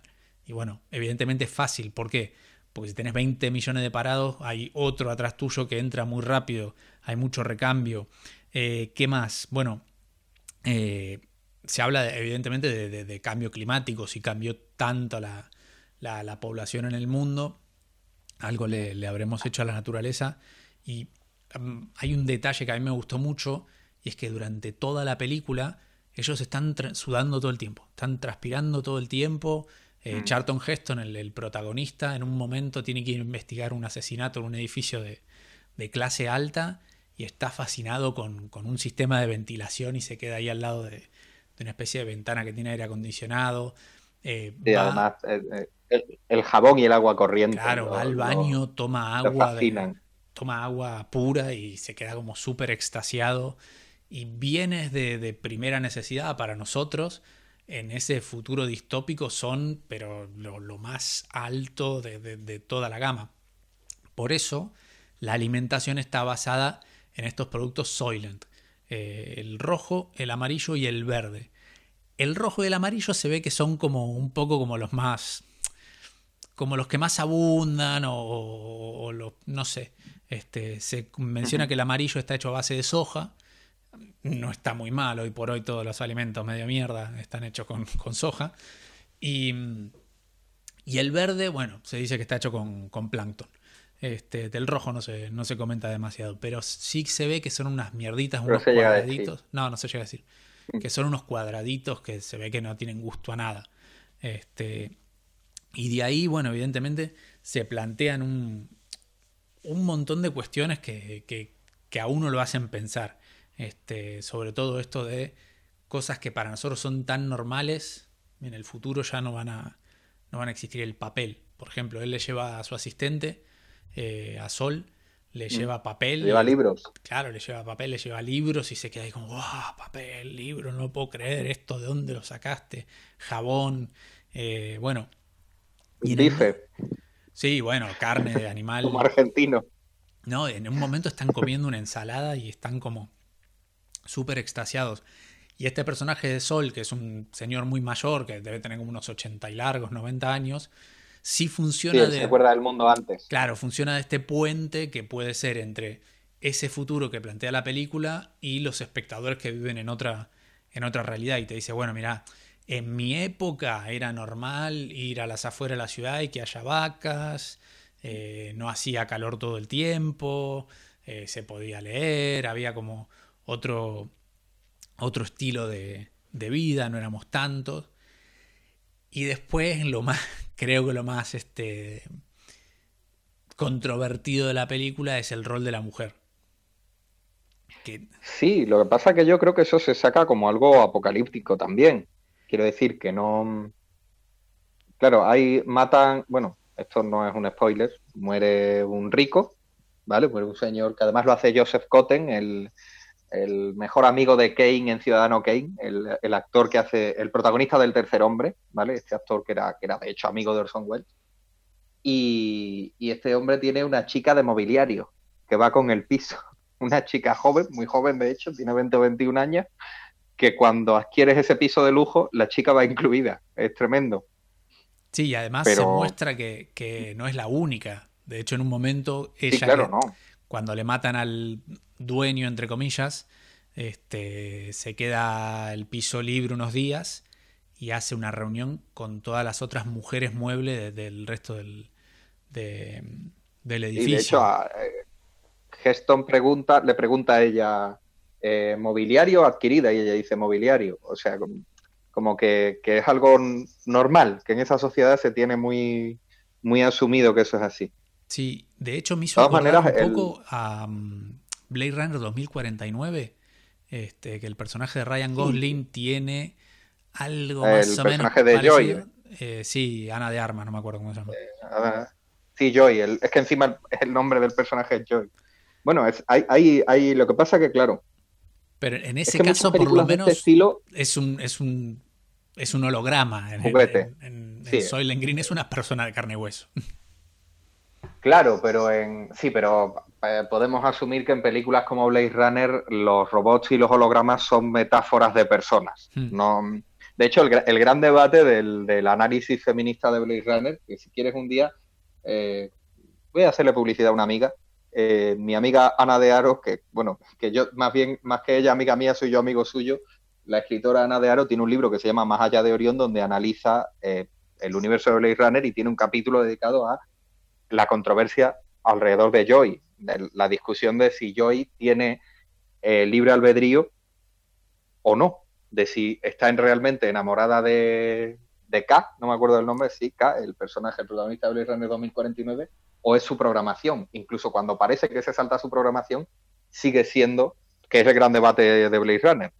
Y, y el, como en Blade Runner los robots somos los humanos, eh, el gran debate nuestro también, de alguna manera. Pero eh, por retomarlo y devolverlo a Soylent Green, a cuando el destino nos alcance, este tropo de que en un futuro apocalíptico los derechos de las mujeres se van a ir a la mierda y que en algunos países donde la democracia y ciertos derechos se crían consolidados, está pasando ahora mismo y no, mm, no te hablo de, ningún rincón perdido del mundo, sino dentro de la Unión Europea, en Polonia o en Hungría, eh, está, por ejemplo, en, una novela que se llama Love Minus Eight, que, saca el título de una canción de Bob Dylan, creo recordar, pero igual lo digo, sí, de Love, Love Minus Zero es la canción de, Bob Dylan, la novela es Love Minus Eight, en la que mm, en un futuro apocalíptico lo escribe un tipo que se llama Will McIntosh, que le encantan los apocalipsis, que es uno de los señores que más me ha deprimido en mi vida, eh, las chicas que relativamente jóvenes las tienen que congelar, como a Walt Disney, porque tienen una enfermedad incurable, las descongelan lo mínimo para que recuperen la conciencia sin, que la enfermedad avance, para que las entrevisten tipos súper ricos, súper ricos y repugnantes en la mayoría de los casos, es casi un comen de Frank Miller la novela, que en esa entrevista ellos negocian que yo te puedo resucitar, te puedo descongelar y que te curen pero te tienes que convertir en mi esclava sexual. ¿Y a qué estarías dispuesta? Y hay tipos que son amables y solo quieren compañía, aunque sea comprándola, ¿no? Y luego te, lo va subiendo de desagradable. Ya solamente el concepto de la entrevista para alguien en un país occidental más o menos decente ya es repugnante, pero te, dice, ¿esto te parece incómodo? Pues te, te, voy a ir subiendo la intensidad de lo que te voy contando, ¿no? No, no, voy a contar mucho más porque la novela sí es más reciente y, la spoileo. Y por ejemplo, la, gran película apocalíptica reciente que es. Eh, Mad Max Fury Road, que nos hemos dejado a Mad Max fuera y de hecho solo lo voy a mencionar ahora y no voy a volver, pero Mad Max Fury Road, toda la película se monta sobre que en ese futuro muy posapocalíptico, como de la especie rozando la extinción, las mujeres son objetos. Y además objetos ni siquiera de placer, sino de que para tener descendencia genéticamente limpia, el malo se asegura las hembras más sanas. O sea, a un nivel animalístico, mm, animalístico muy adornado, pero animalístico total. Entonces, em, ese tropo que está en Soylent Green y que no nos llama tanto la atención por ser una película de los 70 quizás, eh, es, un, es algo común en el tronco de la ciencia ficción apocalíptica. De hecho, es que viéndola, yo la he visto porque me la has recomendado tú. Yo no la conocía, la había escuchado porque además Charlton Heston es el, la estrella pionera en películas que dicen que el cambio climático nos va a mandar a la mierda. Pues Charlton Heston lo conocemos ahora por la Asociación del Rifle, pero siempre fue un ecologista convencido, sobre todo para la época. Y esta película yo le encontré un montón de tropos que están después y estuve leyendo, estuve mirando y es verdad que algunos están sacados directamente. Por ejemplo, el Soylent Green en Blade Runner 2049 son las proteínas que vende la empresa del personaje de Jared Leto, que no recuerdo el nombre. Él vende algo muy parecido al Soylent Green, que son unas proteínas que alimentan al mundo porque el mundo está muerto de hambre. Y de hecho creo que llegan a decir también que está basada en el plancton. Y en Cloud Atlas, el Atlas de las Nubes, que es una traducción de mierda, pero es la que hubo en España, que está basada en, una novela, pero está también la película de, las hermanas Wachowski con otro tipo que no recuerdo, un ayudante que tenían ellas. En uno de los futuros que se ve en Cloud Atlas, los clones, hay unos clones que trabajan como esclavos, que de nuevo, eh, cualquier raza eh, que esté puteada en una película apocalíptica, somos los propios humanos de ahora, no está hablando de robots de verdad, está hablando de nosotros, les dan de comer el jabón, que es también un producto muy parecido a las proteínas de Blade Runner y al Soylent eh, Green, Yellow o Red de, cuando el destino nos alcance. Y en ambos casos está tomado directamente de la novela de Harrison y de la película esta con, con Charlton Bueno, sí, no, lo, que me interesaba a mí, para ir cerrando un poco con, esta peli que eh, al margen de que le no sé si le pega de lleno a un montón de, cuestiones, pero más o menos nos va mostrando un camino de para dónde podemos ir verdaderamente. Eh, sí es cierto que el, rol de la mujer en una película de los 70 que vaticina todo esto no está tan comprometido eh, con, los movimientos feministas como hoy. Hoy una película como esta no, no, se permitiría que esté esa visión de fíjate que la, chica está mueble, entre comillas, bueno, entre comillas, chica mueble en, el universo de Soylent Green, eh, tiene como una especie de síndrome de Estocolmo para con sus dos mm, protectores, que son el, Joseph Cotten, que ella habla maravillas de él, dice, no, me cuida, me trata bien, este, nunca me obligó a nada.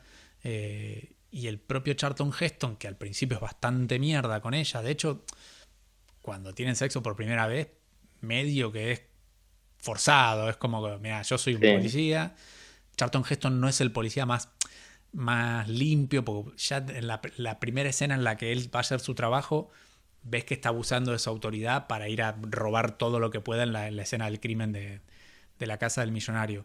Pero después ella sí. Y además se lo cuenta a su teniente y al teniente le parece bien. O sea, se ha no, que la policía es corrupta. No, y de hecho el teniente le dice, y mi parte este, claro, claro. Bueno, eh, también tenía ese, estereotipo que el jefe de policía en los 70 y los 80 era un negro. Este, con mala leche.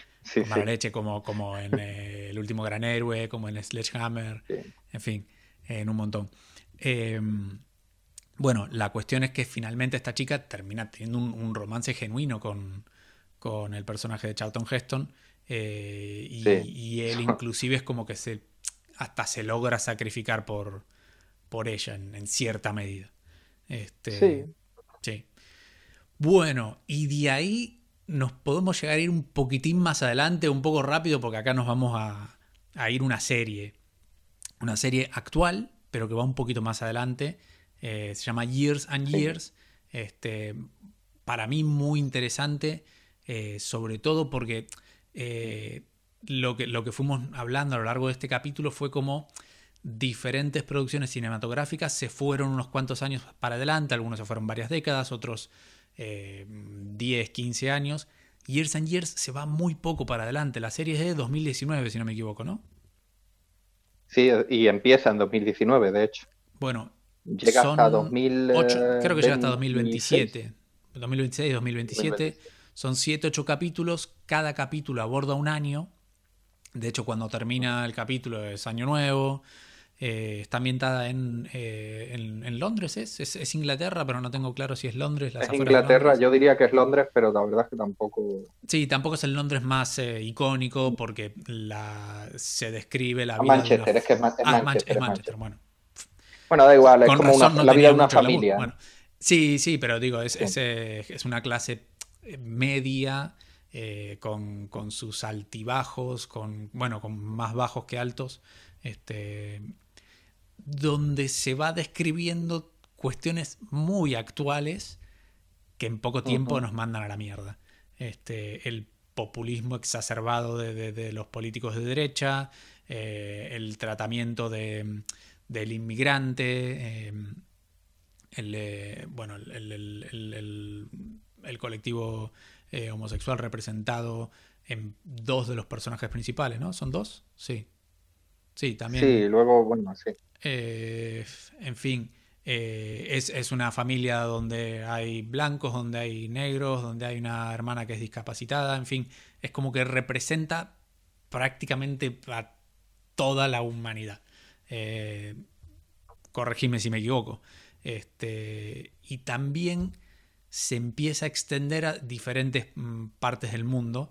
A España, tipo, le, le toca una representación bastante interesante muy curioso que en un momento eh, la, pareja del ucranio y del inglés se van, a, se van a España como diciendo, bueno, acá no nos van a perseguir a, una pareja de homosexuales con, uno que es un, refugiado del, régimen de Ucrania y de repente, porque dicen, acá no nos van a perseguir porque es la España socialista.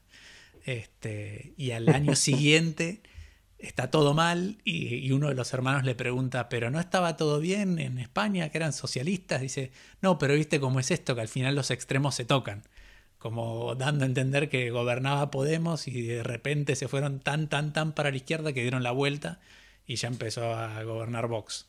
Por lo menos así se puede. No, yo, yo, entendía como que, lo que, esto le, le encantaría a cierto sector de opinión que directamente eh, gobierna la extrema izquierda o lo que se entiende desde Inglaterra como extrema izquierda en España y esa extrema izquierda es homófoba, como de hecho es en Cuba, vamos, o, en China. Sí, sí, es muy, es muy curioso y, después también, eh, al margen de, todo el tema político, que es evidentemente lo que más peso tiene porque hay ahí un personaje que es... En fin, dijeron, bueno, vamos a hacer como el hijo que no tuvieron Margaret Thatcher y Donald Trump. Bueno, la hija en realidad, ¿no? que es Emma este, Thompson. Emma Thompson. Sí. Eh, sí, que está, está basada un poco, aunque tenga cosas del populismo británico, yo la veo muy basada en Marine Le Pen.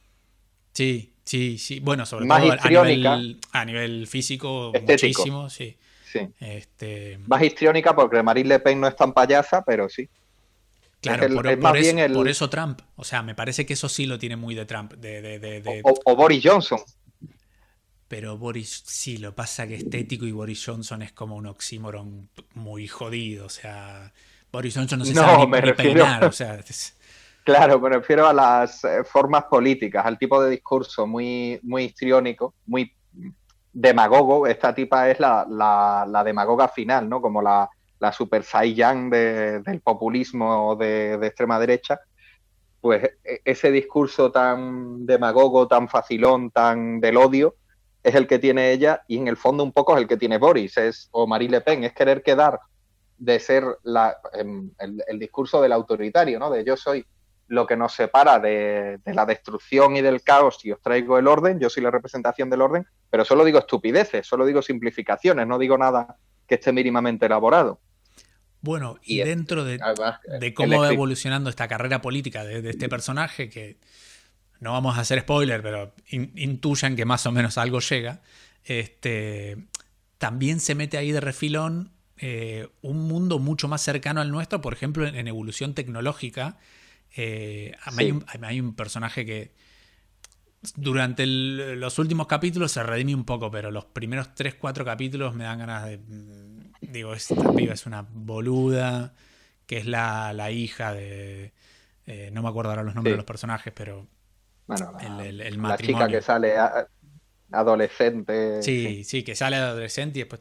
Está muy bien logrado eso, que en los primeros capítulos parezca que tiene, qué sé yo, 13, 14 años y en los últimos ya parece que tiene 20 y pico. Este, claro, ya es una adulta tiene una fascinación por, por, por una tecnología boba, eh, muy, muy frívola, muy relacionada con, con, lo que pueden ser hoy por hoy las redes sociales, eh, lleva los filtros de Instagram prácticamente integrados en la vida real y va teniendo como esos coqueteos con los avances que todavía no están como muy asentados, eh, con cosas que para mí, digo, esta estupidez, ¿para qué? O sea, lo de, por ejemplo, atender el teléfono con la mano, haciendo como el, gesto de... Digo, eso es una estupidez, o sea, ya hace como 15 años que existe el, la mierdita esta que te pones en el oído y ya está. Este, pero bueno, todo eso evidentemente en pos de eh, un desenlace que, a ver, de, de, cómo convertirnos finalmente en, en, Alexa o en Siri, ¿no? Sí, sí, que además es algo que, por ejemplo, está en, es, el, el, Voy a intentar decirlo en inglés, es que me el ciberpunk final, ¿no? Mm. Porque al final el, es el ciberpunk hacia el que vamos. Tiene un relato Jeremy Robert Johnson que está ambientado un poquito más hacia el futuro, pero vamos, la década de 2030 creo que era, eh, que, los personajes se hacen, igual que ahora te haces un piercing, pues ellos directamente se hacen eh, modificaciones extremas y hay un protagonista que finalmente lo que consigue es un concepto muy de los X-Men, es que su cerebro esté fuera de, su cuerpo físico. ¿No? está entre X-Men y Futurama, pero está contado de una forma más o menos realista. Y tiene una gran frase ese personaje, no hubo ningún gran desastre, no somos post-apocalipsis, somos post-ayer. Y un poco ese nihilismo es el que tiene el personaje de esa niña, pero supongo porque todas las generaciones somos iguales y vemos a la siguiente nihilista y sin ideales, es curioso además porque Gears and Gears ahora mismo es una de las ficciones cumbre de... que por cierto tiene... Eh, o sea, en general está acertando, no le ha dado tiempo a no acertar de todas maneras, porque estamos solo en el primer capítulo, estamos solo en la primera mitad del primer capítulo de Gears and Gears. Creo que en el primer capítulo pegan un salto y se meten en la década de los 20 y nosotros todavía no hemos acabado 2020, pero que es como la gran ficción del pesimismo, de, comerte mucho la cabeza, quizás junto a la novela Apocalipsis Suave, que es también de Macintosh, pero eh, ahora me, acabo de, desviar tanto, que Russell T. Davis, curiosamente, el escritor, que además es homosexual y un activista en Gran Bretaña por los derechos de los homosexuales bastante conocido, es un escritor que hasta que hizo Years and Years, él es el, director de la serie, no es director de ningún capítulo y el, y el guionista principal.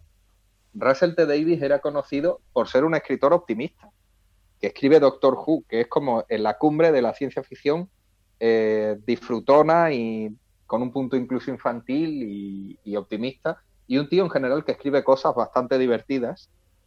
Y tuvo un, esto no, hay gente que no le gusta mucho lo de mezclar vida y obra, pero es que aquí es muy evidente. El marido de Russell T. Davis enferma y muere. Él lo cuida durante sus últimos meses. Tiene una enfermedad degenerativa y, parece que, lo pasan bastante mal. Y la escritura de Russell T. Davis cambia para siempre. Y él te escribe Years and Years, que básicamente no innova nada en el sentido de que es un futuro que no está tan lejos de lo que se puede imaginar alguien meridianamente o sea, que lea las noticias o que vea la tele, pero, pero es demoledor porque además el, problema de todos estos futuros es que no te ofrecen esperanza, o sea... Eh, no hay, hay algún atisbo de esperanza. El final yo no diría que es del todo pesimista porque, bueno, hay como tres o cuatro redenciones que... Sí, yo, yo diría que hay por lo menos uno o dos este, giros que decir, bueno, por lo menos esto se, salva. Pero bueno, en el camino van quedando muchas cosas y eso, creo que eso es lo más, lo más interesante. Este, más que... que por cierto, Years and Years le da un segundo mandato a Donald Trump Bueno. Así que ya, de, los datos concretos, no de, del general, ya tiene ahí como un, fallo. Pero el Brexit lo consuma y el Brexit ya está consumado. Y, bueno, no, no vaticina la, el, el, elemento más apocalíptico que hemos vivido este año, que es la pandemia, claro. El, el gran confinamiento no está en Years and Years. No, evidentemente ya hubiese sido preocupante que, le, que le, pegase eso. Este, pero Que, hay películas que fueron por ese lado, las, hay un montón. Eh, pero. Bueno, Soy Leyenda, que la teníamos ahí también. Sí, Soy Leyenda. 28 eh, días después también. Tiene una, una pandemia. pero lo que pasa que es con zombies, pero sí. Sí, bueno. Eh, hay una de, de, Night Shyamalan que se llama. sí, la de. Joder, esa es horrible. La de Mark Wahlberg. Sí. Esa ni la teníamos. Sí, creo que tampoco era futuro. la peor película de malo. Este... No, es como en presente. Sí, además, eh, Soy Leyenda, creo que está, era 2007, está aquí. Sí, está en 2000, o sea, La película es de 2007 y está ambientada en 2012. Sí. Bueno, y es una, bueno. Years and Years, para, para ir redondeando, este, lo que, lo que tiene para mí de curioso es esto, el, poco tiempo que se va para adelante, la familiaridad que hay con, lo que es nuestro presente y ese futuro que, plantea. Sí. Y evidentemente eh, los posibles paralelos que podemos ir, che, para, este personaje no existe, pero está este, este otro, este conflicto acá no está, pero mm. está este otro. Eh, es cierto que a veces abusa un poco de ciertas cosas, la lleva un poco al hipérbole. Después también esto de que la familia de ellos prácticamente es como el, arca de Noé de, la humanidad, donde justo hay... Es el efecto, claro. Claro, hay dos hermanos y dos hermanas. Uno de los hermanos es heterosexual, el otro hermano es homosexual. Una de las hermanas es heterosexual, la otra hermana es homosexual. Eh, una hermana es paralítica, un hermano se enamora de un refugiado, el otro de una negra. Es como, eh, les dan muchas subvenciones al final a esta familia. claro, pero es el efecto cuéntame. Como quieres hacer algo que represente una época, al final, para que todo le pase a los protagonistas, va muy forzado. O en. Sí, hay, un, nene de, transexual chino, o sea, como que se nota ahí un poco. Es que lo hay, boludo. Hay, claro, pero que hay nenes transexuales chinos en la vida real. Ya sé, digo, pero digo, justo da la casualidad que están todos metidos ahí en la, misma familia. Ya, este, Pero. Y que, además, además de eso, también les pasan cosas muy representativas. Claro, el, tema ya ni siquiera es la composición de la familia, sino que todo lo que tiene que pasar les pasa a ellos. No. el, sería raro que todo confluya en una misma familia en la vida real, a ese nivel de acontecimiento. Pero para mí, un, ya sacándonos del tema futuro y demás, uno de los grandes aciertos de la serie es que todo eso está muy bien amalgamado, no, no te chirría, como, como ya dije 20.000 veces que me chirría, por ejemplo, en La Casa de Papel 4, este, que también, o sea, le falta el, nene trans chino, pero más o menos tiene una bella encuesta trans. Eh, Nos van a colgar de una farola. Sí, ponele, pero... Eh, Digo, al margen de eso, también eh, empieza eh, a, dar vuelta como ciertos lugares seguros, eh, como por ejemplo, si sos un refugiado te puede pasar esto. Ok, horrible. Ahora, eso mismo que le puede pasar a un refugiado en la historia de, Years and Years, le pasa al otro. O sea, ¿me entendés por dónde voy? Para no, para no ir con el spoiler. como la cosa se fue tan a la mierda que el lugar seguro de decir, bueno, yo nací en tal lugar, tengo tal pasaporte, ya no te garantiza nada, porque las cosas se, se pueden este, enrevesar de una manera que te puede tocar ponerte en el lugar del otro. Y eso para mí es, es una de las cosas más interesantes que plantea la, la narrativa de, Years and Years, ¿no? Como ah, esos quilombos que están lejos, esa explosión ahí en una isla ahí cerca de, de Malasia, eh, se van a joder ellos. O sea, no la quería. que, además lo más terrorífico de eso es que no pasa nada. Bueno. De esa parte. de esa parte no. Eh, Pero termina teniendo una Pasan cosas horribles. Claro, pasan cosas horribles y la vida sigue. Sí, sí, eh, en V de Vendetta, por ejemplo, si la película fuese de V de Vendetta, la vida no seguiría, sino que habría una revolución, aparecería un tipo, o si fuese una de superhéroes, aunque muriesen todos, alguien intervendría. O si fuese la de Charlton Heston, la del cuando el destino nos alcance, pues habría un policía que intentaría descubrir qué ocurre en realidad, ¿no? Pero en esta, como esta es la película, está pasando todo lo demás, está Blade Runner por ahí, está el personaje de Charlton Heston por ahí, porque además los años se superponen, y mientras pasa todo eso, que estará pasando en ese futuro, ¿por qué no? Hay una familia a la que le pasan todas las putadas, o le pasan algunas putadas y algunas cosas buenas, y su vida sigue.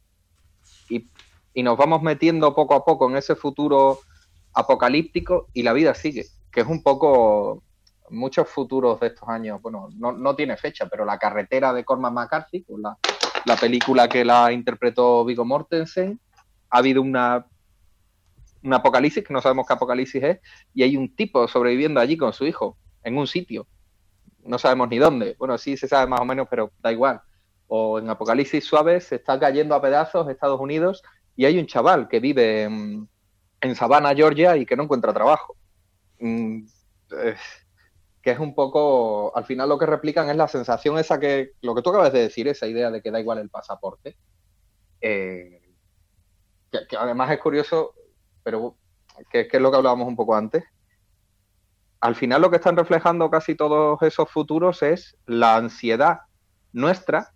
Es que he escrito mucho esto últimamente y me parece que soy un pesado, pero bueno, como es la primera vez que lo digo en un podcast, la ansiedad de los que vivimos en países donde se vive relativamente bien, y te voy a incluir con tu permiso, aunque no sea real porque se vive un poquito peor que en Europa, Argentina, la ansiedad que tenemos por convertirnos en los países que sabemos que existen o los sitios dentro de nuestros países, porque en, el mismo Buenos Aires hay barrios donde se hace una vida de clase media perfectamente normal y luego tienes las villas miserias y allí se vive en la mierda y cuando digo en la mierda no es metáfora.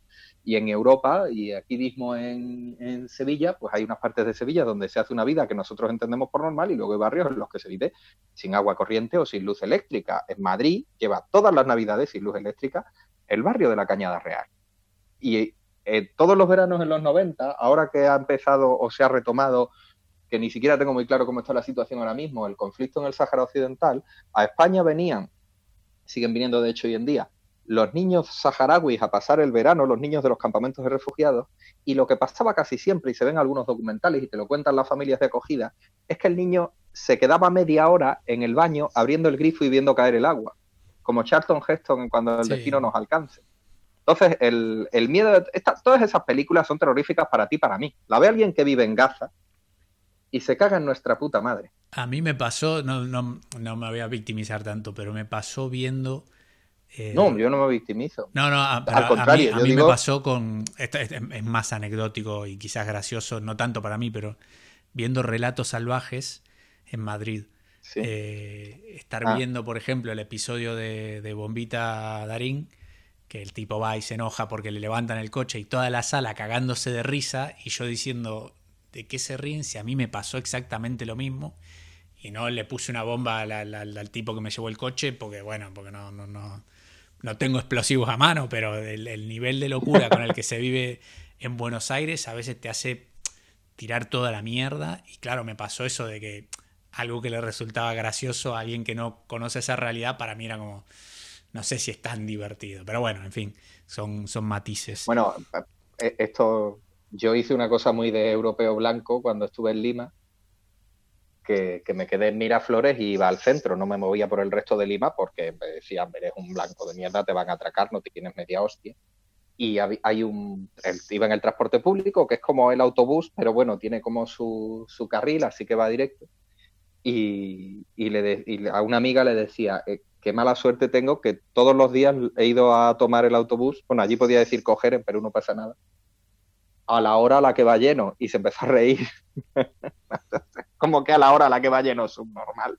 Claro, siempre, siempre va masificado. a, mí me pasó el año pasado en Ghana estar tomando un, Uber en, en Accra. No me acuerdo, un Uber. Sí, sí, no, allá, olvídate, todo, Uber para todos lados. Eh, y claro, el, tráfico era tremendo. Y le digo al, conductor, ¿qué? Nos agarró la hora pico, ¿no? Sí, sí, le digo, ¿es que es ahora a las, a las 4? Y a las 4, a las 5, a las 6, a las 7, a las... Y el tipo es como que... No, no, es que me lo decía como haciéndose el gracioso, como que lo estaba como reflexionando en voz alta. Yo le digo, que es hora pico todo el día. Sí, más o menos, me dice. Y era tremendo. Tenías que hacer un kilómetro y tardabas, pero infinidad de tiempo. Bueno, en fin, se viene, eh, se viene 2021, estamos terminando 2020.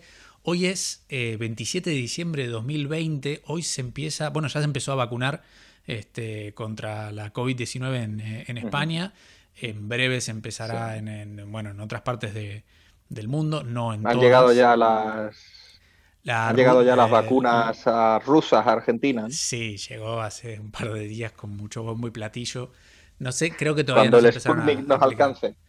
Sí, bueno, en fin. 2021 eh, evidentemente nos plantea muchas incógnitas, pero tenemos algunas certezas. No tenemos la bola de cristal, pero como somos un podcast de eh, cines, lo que sí tenemos es la certeza de algunas películas que van a venir el año que viene. Vamos a ir un poquito rápido, te voy a comentar. Eh, películas que se estrenan el año que viene. Eh, lo, hice con bastante malicia esta lista, evidentemente podría haber sido mucho más exhaustiva y, plural, pero bueno, me, me, ceñí sobre todo a ciertos tanques que, que nos van a dar un poco de, risa. Vamos a empezar con El Rey de Zamunda. Si yo te digo El Rey de Zamunda, oh. ¿qué pensás? Sí, sí, claro, ya eh, vi el tráiler hace poco, en la primera parte, en El Príncipe, de, Zamunda. En Latinoamérica. yo creo que en Latinoamérica, eh, traduzco, es Un príncipe en Nueva York, la de Eddie Murphy y Arsenio Hall. Sí, pues de hecho el título original es... Eh, eh, Coming to America. de Nueva York. Sí, el, Coming to America. Coming to America y el título de esta nueva es Coming to, con un 2, América. con lo cual es el mismo, se, pronunciaría igual, pero con un 2 en el medio. bueno, yo te digo rápidamente, si viste el tráiler, básicamente lo que habrás visto es que rescataron a prácticamente todo el elenco, están bastante enteros. La verdad que Eddie Murphy tiene una genética tremenda porque... Sí, el tipo está, igual, Es, increíble. Arsenio Hall está bastante parecido. Eh, están todos bastante... se le nota un poco, pero sí. Un sí, que es, James Earl Jones, perdón, sí, sí, la voz de Darth Vader. De Darth Vader. Sí, sí. Este, y, y, nada. entre otras muchas cosas, pobre hombre, que su carrera es mucho más extensa que ponerle la voz a Darth Vader. Sí, bueno, pero hay que tener Ese, pergamino.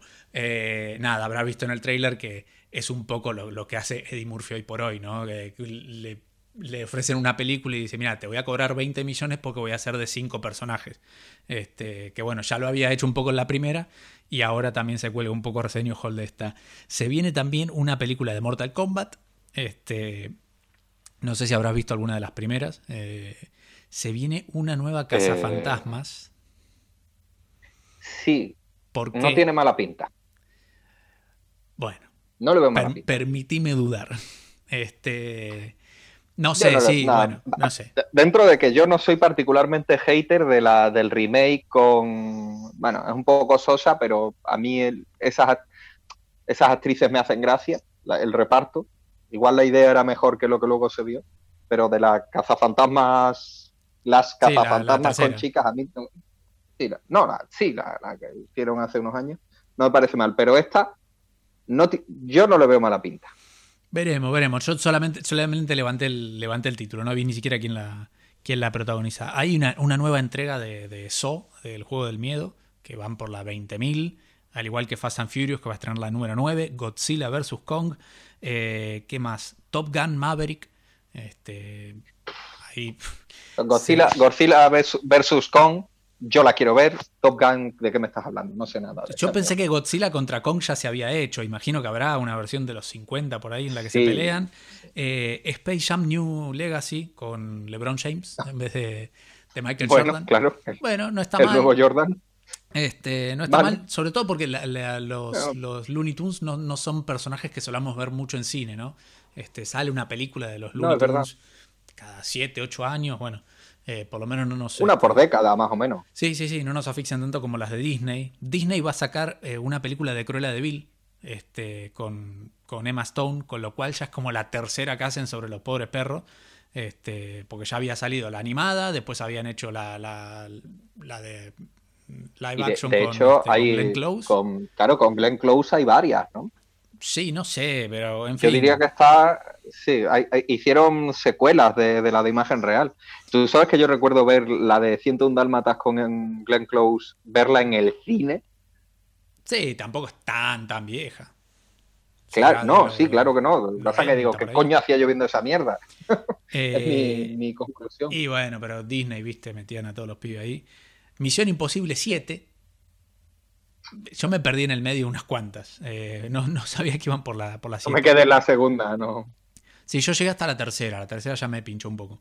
Eh, Matrix 4. ¿Por qué? ¿Por qué? ¿Por qué necesidad? Si ya con la 2 y la 3 ya habían metido mucho la pata. Con la 4 la van a tratar de arreglar y. Eh, y después, bueno, universo de eh, universo Marvel, Morbius va a tener una película. Este, este vampiro.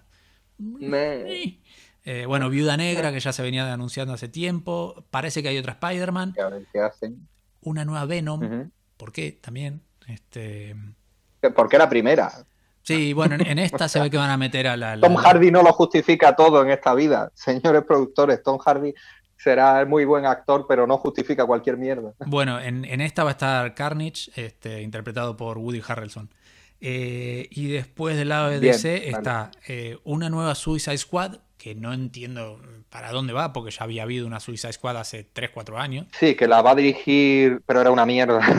la va a dirigir James Gunn, que es el director de Guardianes de la Galaxia, a mí las de Guardianes de la Galaxia me, parece, o sea, como lo que son, o sea, películas de superhéroes que no se esconden, esto es para que te lo pases bien dos horas y media y a tu casa, pues a ver qué hace. Yo le doy el beneficio de la duda. Bueno, y después se viene The Batman con este con el vampiro, sí, con este, Robert Pattinson. Este, y a ver, eh, West Side Story dirigida por Spielberg tanto, margen de meter la pata. Porque, a ver, eh, a mí Spielberg me parece un gran, gran director, pero me parece que es un buen director para crear su propio universo, no para agarrar cosas de otros. Eh, creo y además un musical, yo creo que no me equivoco, pero Spielberg no había hecho nunca un musical. Cuando haces cierto tipo, además, en el fondo es la comedia, es una comedia romántica, es Romeo y Julieta. Eh, no, no, es una comedia. de comedia tiene poco. es, más. Bueno, es vale, sí. Es, Julieta, es un drama, venga, es una tragedia. Sí, sí, sí. Es una tragedia, venga, tragicomedia más bien. Yo diría que es tragicomedia porque hay. Te tiene, o sea, es un musical, joder. No hay musicales trágicos, venga ya, ¿en qué, en, qué momento en la vida real? No, es, que es un musical de pandillas eh, latinas en, eh, en, el West Side. sí, son dominicanos e italianos, ¿no? No, creo que son todos latinos, eh, si mal no recuerdo. Lo que pasa es que la, última vez, la última vez que la vi, que no fue hace mucho, la vi el año pasado, a principios de año, eh, en el Teatro Calderón, ahí en, Jacinto Benavente, en Madrid. Pero claro, hablaban todos en castellano por, por motivos eh, obvios. Este, pero no, no, creo recordar que eran todos latinos en, la, versión original del, 63. Y a, ver, a, ver qué hace Silva. Sí, y después para finalizar, lo que, lo que yo más o menos estoy esperando. Eh, Halloween Kills, eh, una nueva entrega de, la saga Halloween. Esta creo que la va a dirigir Carpenter, con lo cual, bueno, perfecto. La última Halloween, la de 2018. Tiene ya Carpenter. Carpenter tendrá 74, 75 por ahí. te digo, que lo vacunen antes. La última, la última Halloween, eh, que fue como el regreso de Jamie Lee Curtis a la saga, que es una saga larguísima, que tiene un montón de películas muy disparejas y demás, a mí me gustó mucho. Este, me gustó mucho.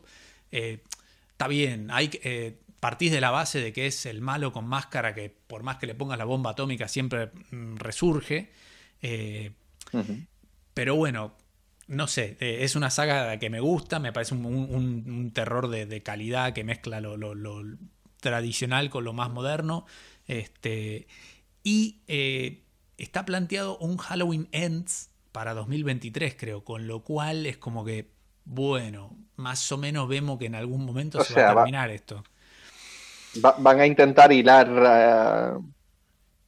Imagino que sí. Lo que pasa es que es una saga que se murió tantas veces y resucitó tantas otras. Ya, eh, y no es tan difícil resucitarlo porque hay un momento que se inventan que Jason no, es una persona, sino una especie de ente demoníaco. Este... Eh, pues imagínate el, seguimiento que le tengo yo a esto. Sí, lo pasa que, tuvo, lo que tuvo esta saga, ¿sabes lo que es? Que en un momento la agarró este director Rob Zombie y hizo unas precuelas muy interesantes, que era la, la, primera de Carpenter del 78, no te planteaba tanto, tanto, tanto por qué este loco mataba. Sí había como una especie de introducción, pero Rob Zombie en el 2007... Ah, viernes 13, hostia. Es no, que la esa, con Viernes 13. Esa es Jason. Eh, las de Rob Zombie te, te, dan un trasfondo de por qué el tipo está tan, tan trastocado. Eh, y bueno, después, esto lo hablamos ayer en Petit Comité, e inclusive con la querida Palomitas con Fanta. Se estrena en 2021 Sin Tiempo para Morir, la nueva entrega de la saga de James Bond. Me vi el trailer. Vi el trailer ayer. Tiene algo que para mí es muy interesante y es que dentro de la franquicia hicieron una pequeña saga, que es algo que no pasaba mucho en la, en la franquicia Bond, porque se van repitiendo algunos personajes que tradicionalmente en la, saga Bond, eh, exceptuando a, Bond, mm. a M, a Q y a Penny el resto de los personajes son descartables. En esta, por ejemplo. Sí, yo diría que incluso en las de Brosnan se repiten cosas, pero no hasta este punto. Y en las de Roger Moore repite Spectra, pero Spectra cambia completamente de una película a la otra.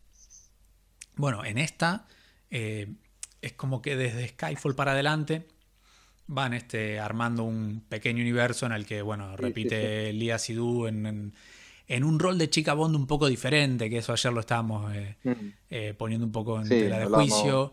Eh, Moni Penny, ayer, ayer estábamos hablando un poco que me decías vos, pero Moni Penny ahora es agente, no sé qué, sí se ve que ahora es como que da el salto, se moderniza un poco este, para salir, de construirse un poco. al final, y el papel, perdón, es que no me sé, la Sana Lynch, vale, la, la actriz que va a ser otra agente 00, que, que además, bueno, como vivimos en los tiempos que vivimos, pues salía la gente diciendo, claro, ya ponen una negra y vamos a ver, chavales. En la última de Pierre Brosnan, que no hace tanto tiempo, hará 10, 12 años, no, Halle Berry. No, no, la última de Pierre Brosnan es del 2003, casi 20 años. Ah, casi 20 años. Claro, que ella, bueno, es cuando ella pega el, salto a la fama con. Vale, vale. Bueno, sí, sí, porque estaban muy jóvenes. Sí. Pero que Halle Berry en un papel probablemente más sexualizado del que va a tener la Sana Lynch. Halle Berry, mira, si ves eh, esa película, Halle Berry es. Ya hace de una agente eh, secreta igual que él, que, le, le, le, empata por lo menos, ¿no? Sí. Pero bueno. Pero eh, fíjate que cuando se la presenta a ella, se la presenta exactamente igual que a Úrsula Andrés en Doctor No. Que a Úrsula Andrés. O sea, sí, sí. y de hecho es el mismo bikini. es, el mismo bikini, es exactamente igual, o sea, es como. Eh, este es el plato que se va a comer James Bond. Mirá qué rico que está. ¡Pumba! Y ahí con, todo el Sí, pero el, trayecto del. Pero parte de la gracia del trayecto del personaje era 2003, ¿vale? No, no juzguemos. Es que te la presentan así, pero luego se mea a James. Eh, no literalmente, o por lo menos no que sepamos. Por otra parte. De hecho, está la otra. el otro personaje femenino que es eh, Miranda Frost, el personaje de, de Rosamund Pike eh, que, es un agente, pero que bueno, se da vuelta, eh, que también lo, logra engañar a Bond, en fin. Pero es, un, es una Bond muy, muy payasa. Sí, casi todas. De hecho, las de Pierre Brosnan empiezan intentando no ser payasas y se van apayasando. Las de Craig intentan ser más películas de acción películas de acción de calidad, pero películas de acción más serias, por decirlo así. Que por cierto, hemos hablado antes del personaje de Ana de Armas. Ana de Armas también hace de agente secreta. No se sabe muy, bien qué papel va a tener en, Sin Tiempo para Morir. Y, el tráiler, en el tráiler la vemos pegando unas hostias como panes directamente, que no sé si es ella o una doble con peluca, pero bueno. Bueno, yo le, como toda Bond, le, la espero con, ganas. Después si me... Si me podríamos dedicar un, ¿Te atreves a dedicarle un programa a, Bond? Son 25 películas, creo que es imposible. Hoy hablamos de cuatro y llevamos casi dos horas, imagínate. Lo dividimos por actores. Sí, sí, por actores se podría. Lo dividimos por actores porque además cada, cada Bond es muy representativo de la época en la que se ha hecho. Sí, sí, lo que pasa que bueno, que haríamos un podcast solo de una película, que es eh, la de George Lazenby, que fue Bond solamente, solamente por una vez. Pero bueno, podemos, podríamos hacer ahí podríamos meter, por ejemplo, todas las Bond más raras, ¿no? Y meter, por ejemplo, la Casino Royal del 69, que es la, parodia, eh, meter... Eh, las apócrifas que hace... nunca digas nunca jamás, de, con John Connery, pero por fuera de la, franquicia. Los Bond con otro nombre, y no me refiero tanto a Austin Powers como a, Jason Bourne, que es como, voy a actualizar a Bond. Y, las, de, las de Daniel Craig son una respuesta a esas. Pues hicieron Jason Bourne como diciendo, os vamos a actualizar a Bond desde fuera. Y ha llegado Daniel Craig y ha dicho, voy a hacer eso mismo dentro de la saga. Bueno, y después está todos los Bond eh, que salieron en todas otras partes del mundo, como, como pasó con el Spaghetti ah, Western, también hubo un Spaghetti Bond, un Bond filipino, de, eso se puede hablar largo y tendido. Sí, es que, claro, Anacleto, Agente Secreto en España, la, la parodia más conocida en España de James Bond, Sí, lástima que la, película de, de Imanol Arias y, Kim La película es una tontería. Flojísima. bueno, eh, esta serie sí fue, muy, sí fue muy popular en Argentina hasta el punto de que la mitad de los diálogos del padre, del hijo de la novia eran sobre ella. Eh, Get, Smart, el superagente 86. Sí, sí, sí, sí, sí. sí, sí, que de hecho aquí el doblaje, el doblaje que llegó a España era en latino. Bueno, en fin, eh, no sé, lo dejamos abierto ahí. Quizás en 2021 abramos con, con algún especial sobre. Sí, ¿cuándo se estrena? Nos podemos preparar un, especial, le damos la vuelta, no, no hacemos el típico de repasar todas las películas porque lo ha hecho todo el mundo y sería un coñazo. Le buscamos la vuelta. Sí, sí, le buscamos la vuelta. No sé exactamente cuándo se estrena, porque la verdad que no. Ah, lo miramos ahora. le, metes la cortinilla al principio. ¿No, te hace ilusión empezar un podcast con, con el Invitamos a Palomitas con Fanta de nuevo para que haya una chica Bond y para que, y para que haya alguien que odie las putas películas. Le, va a encantar que la encasilles como chica Bond. No, sí, me va a matar la próxima vez que me vea. Probablemente, por suerte, por, con el cierre de, municipios no puedo ir a Madrid, así que no, hay problema. Ni ella puede venir a Andalucía. Y por el cierre de año, aquí termina pero vamos, a estas alturas ya nos están colgando por los chistes de nenes tranchinos. Sí, no, hoy nos metimos con todo, no quedó ni uno en pie. ¿eh? Los, nenes tranchinos, no hay colectivo que, no nos quiera matar en el día de hoy. las inteligencias artificiales, todo. Todo, todo, todo, todo, todo. Pero bueno, por lo menos se termina este año nefasto de todo punto de vista. Eh, viene un 2021 cargado de, eh, bueno, cosas buenas. Este, vamos a, ver. Eh, Juegos Olímpicos, Eurocopa de Fútbol y una película de James Bond. ¿Qué más le puedes pedir a la vida? ¿La, Copa del Rey final vasca se va a jugar algún día o quedó ahí como dijeron? Sí, eh, de hecho, eh, tiene fecha. ¿Ya empezó la Copa del Rey actual? Sí, es la primera vez que se empieza una Copa del Rey sin que el anterior no tenga ganador, ni siquiera en la Guerra Civil Española pasó eso. Eso no pasa ni en el fútbol. Y muy probablemente. Mm, bueno, pero si quieres le dedicamos un podcast a, la ciencia ficción máxima posapocalíptica que es la organización del fútbol argentino. Pero este año va a pasar, eh, va a haber un dato estadístico curioso, que es que en abril eh, se van a jugar dos finales de la Copa del Rey. La del año pasado y la de este. No entiendo por qué, como si no hubiese habido lugar para meter ese partido en el medio. Imagino que querrán no, porque, que vaya Sí, porque los equipos los equipos quieren jugar esa final con público y renunciaron a la plaza europea. De hecho, una cosa que pasa este año, y ahora voy a dar un dato muy apocalíptico, tremendo, eh, porque yo ahora mismo estoy en lo del río porque estoy en casa de mis padres, pero eh, los fans, los millones de fans de este audio, de este podcast, sabéis que vivo en Granada. Eh, el Granada ha ido a Europa porque el Athletic de Bilbao y la Real Sociedad renunciaron a la plaza europea de la Copa del Rey para poder jugarla con público. ¿no? La, la federación les dijo, mira, podemos jugar la final ahora y el que gane jugará el año que viene en Europa. Y en la Real Sociedad, sin saber que iba a ir por la clasificación, renunció. Y el Atlético de Bilbao, sin saber si iba a ir o no, que al final no fue, renunció. Entonces, el séptimo de la liga iría a Europa. Y ese séptimo de la liga ha sido el Granada. Entonces, el Granada este año compite por primera vez en toda su historia. El Granada Cruz de Fútbol compite en competición internacional y, de hecho, pues va a ir, eh, va a haber una peregrinación, va a ir a tierras Tanta va a jugar en, el, en, San Paolo Diego Maradona, en el estadio de, Nápoles. El Granada es la primera vez en toda su historia cuasi centenaria que compite en competición europea y los granadinos no pueden verlo en el estadio. Es el dato más apocalíptico que se ha dado hasta ahora y probablemente la primera ronda que se pueda jugar con público va a ser la siguiente. Y eh, espero que no, yo espero que el Granada se, la se dé la sorpresa, pero con los datos en la mano, lo normal que por otra parte lo normal habría sido que el Granada el año pasado se jugase la permanencia en Primera División y no Europa. Lo normal sería que el Nápoles eliminase al Granada.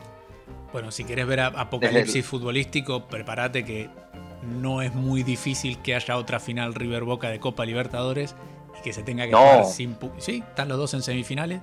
Este, cada uno juega contra un equipo brasilero.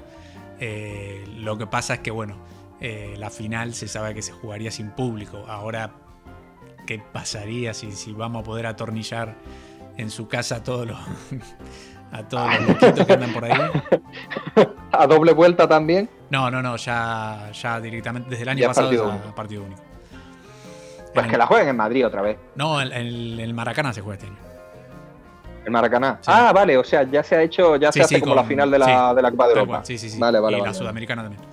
Bueno. en fin, empezamos con los X-Men, terminamos con, con la, final, la posible final River Boca Libertadores 2020. Apocalipsis. Sí, el apocalipsis para todos. Bueno, en fin, eh. vamos redondeando. Nos vemos en el próximo capítulo de La Jungla de Matar, episodio número 7, que ya va a ser en el año 2021. Esperemos ya con normalidad absoluta. No sé qué pasará. Este, pero bueno, algo para decir que no pueda esperar hasta el año que viene. No se olviden de reír y etcétera, etcétera para todos. Y nada, nos vemos el año que viene. Hasta luego.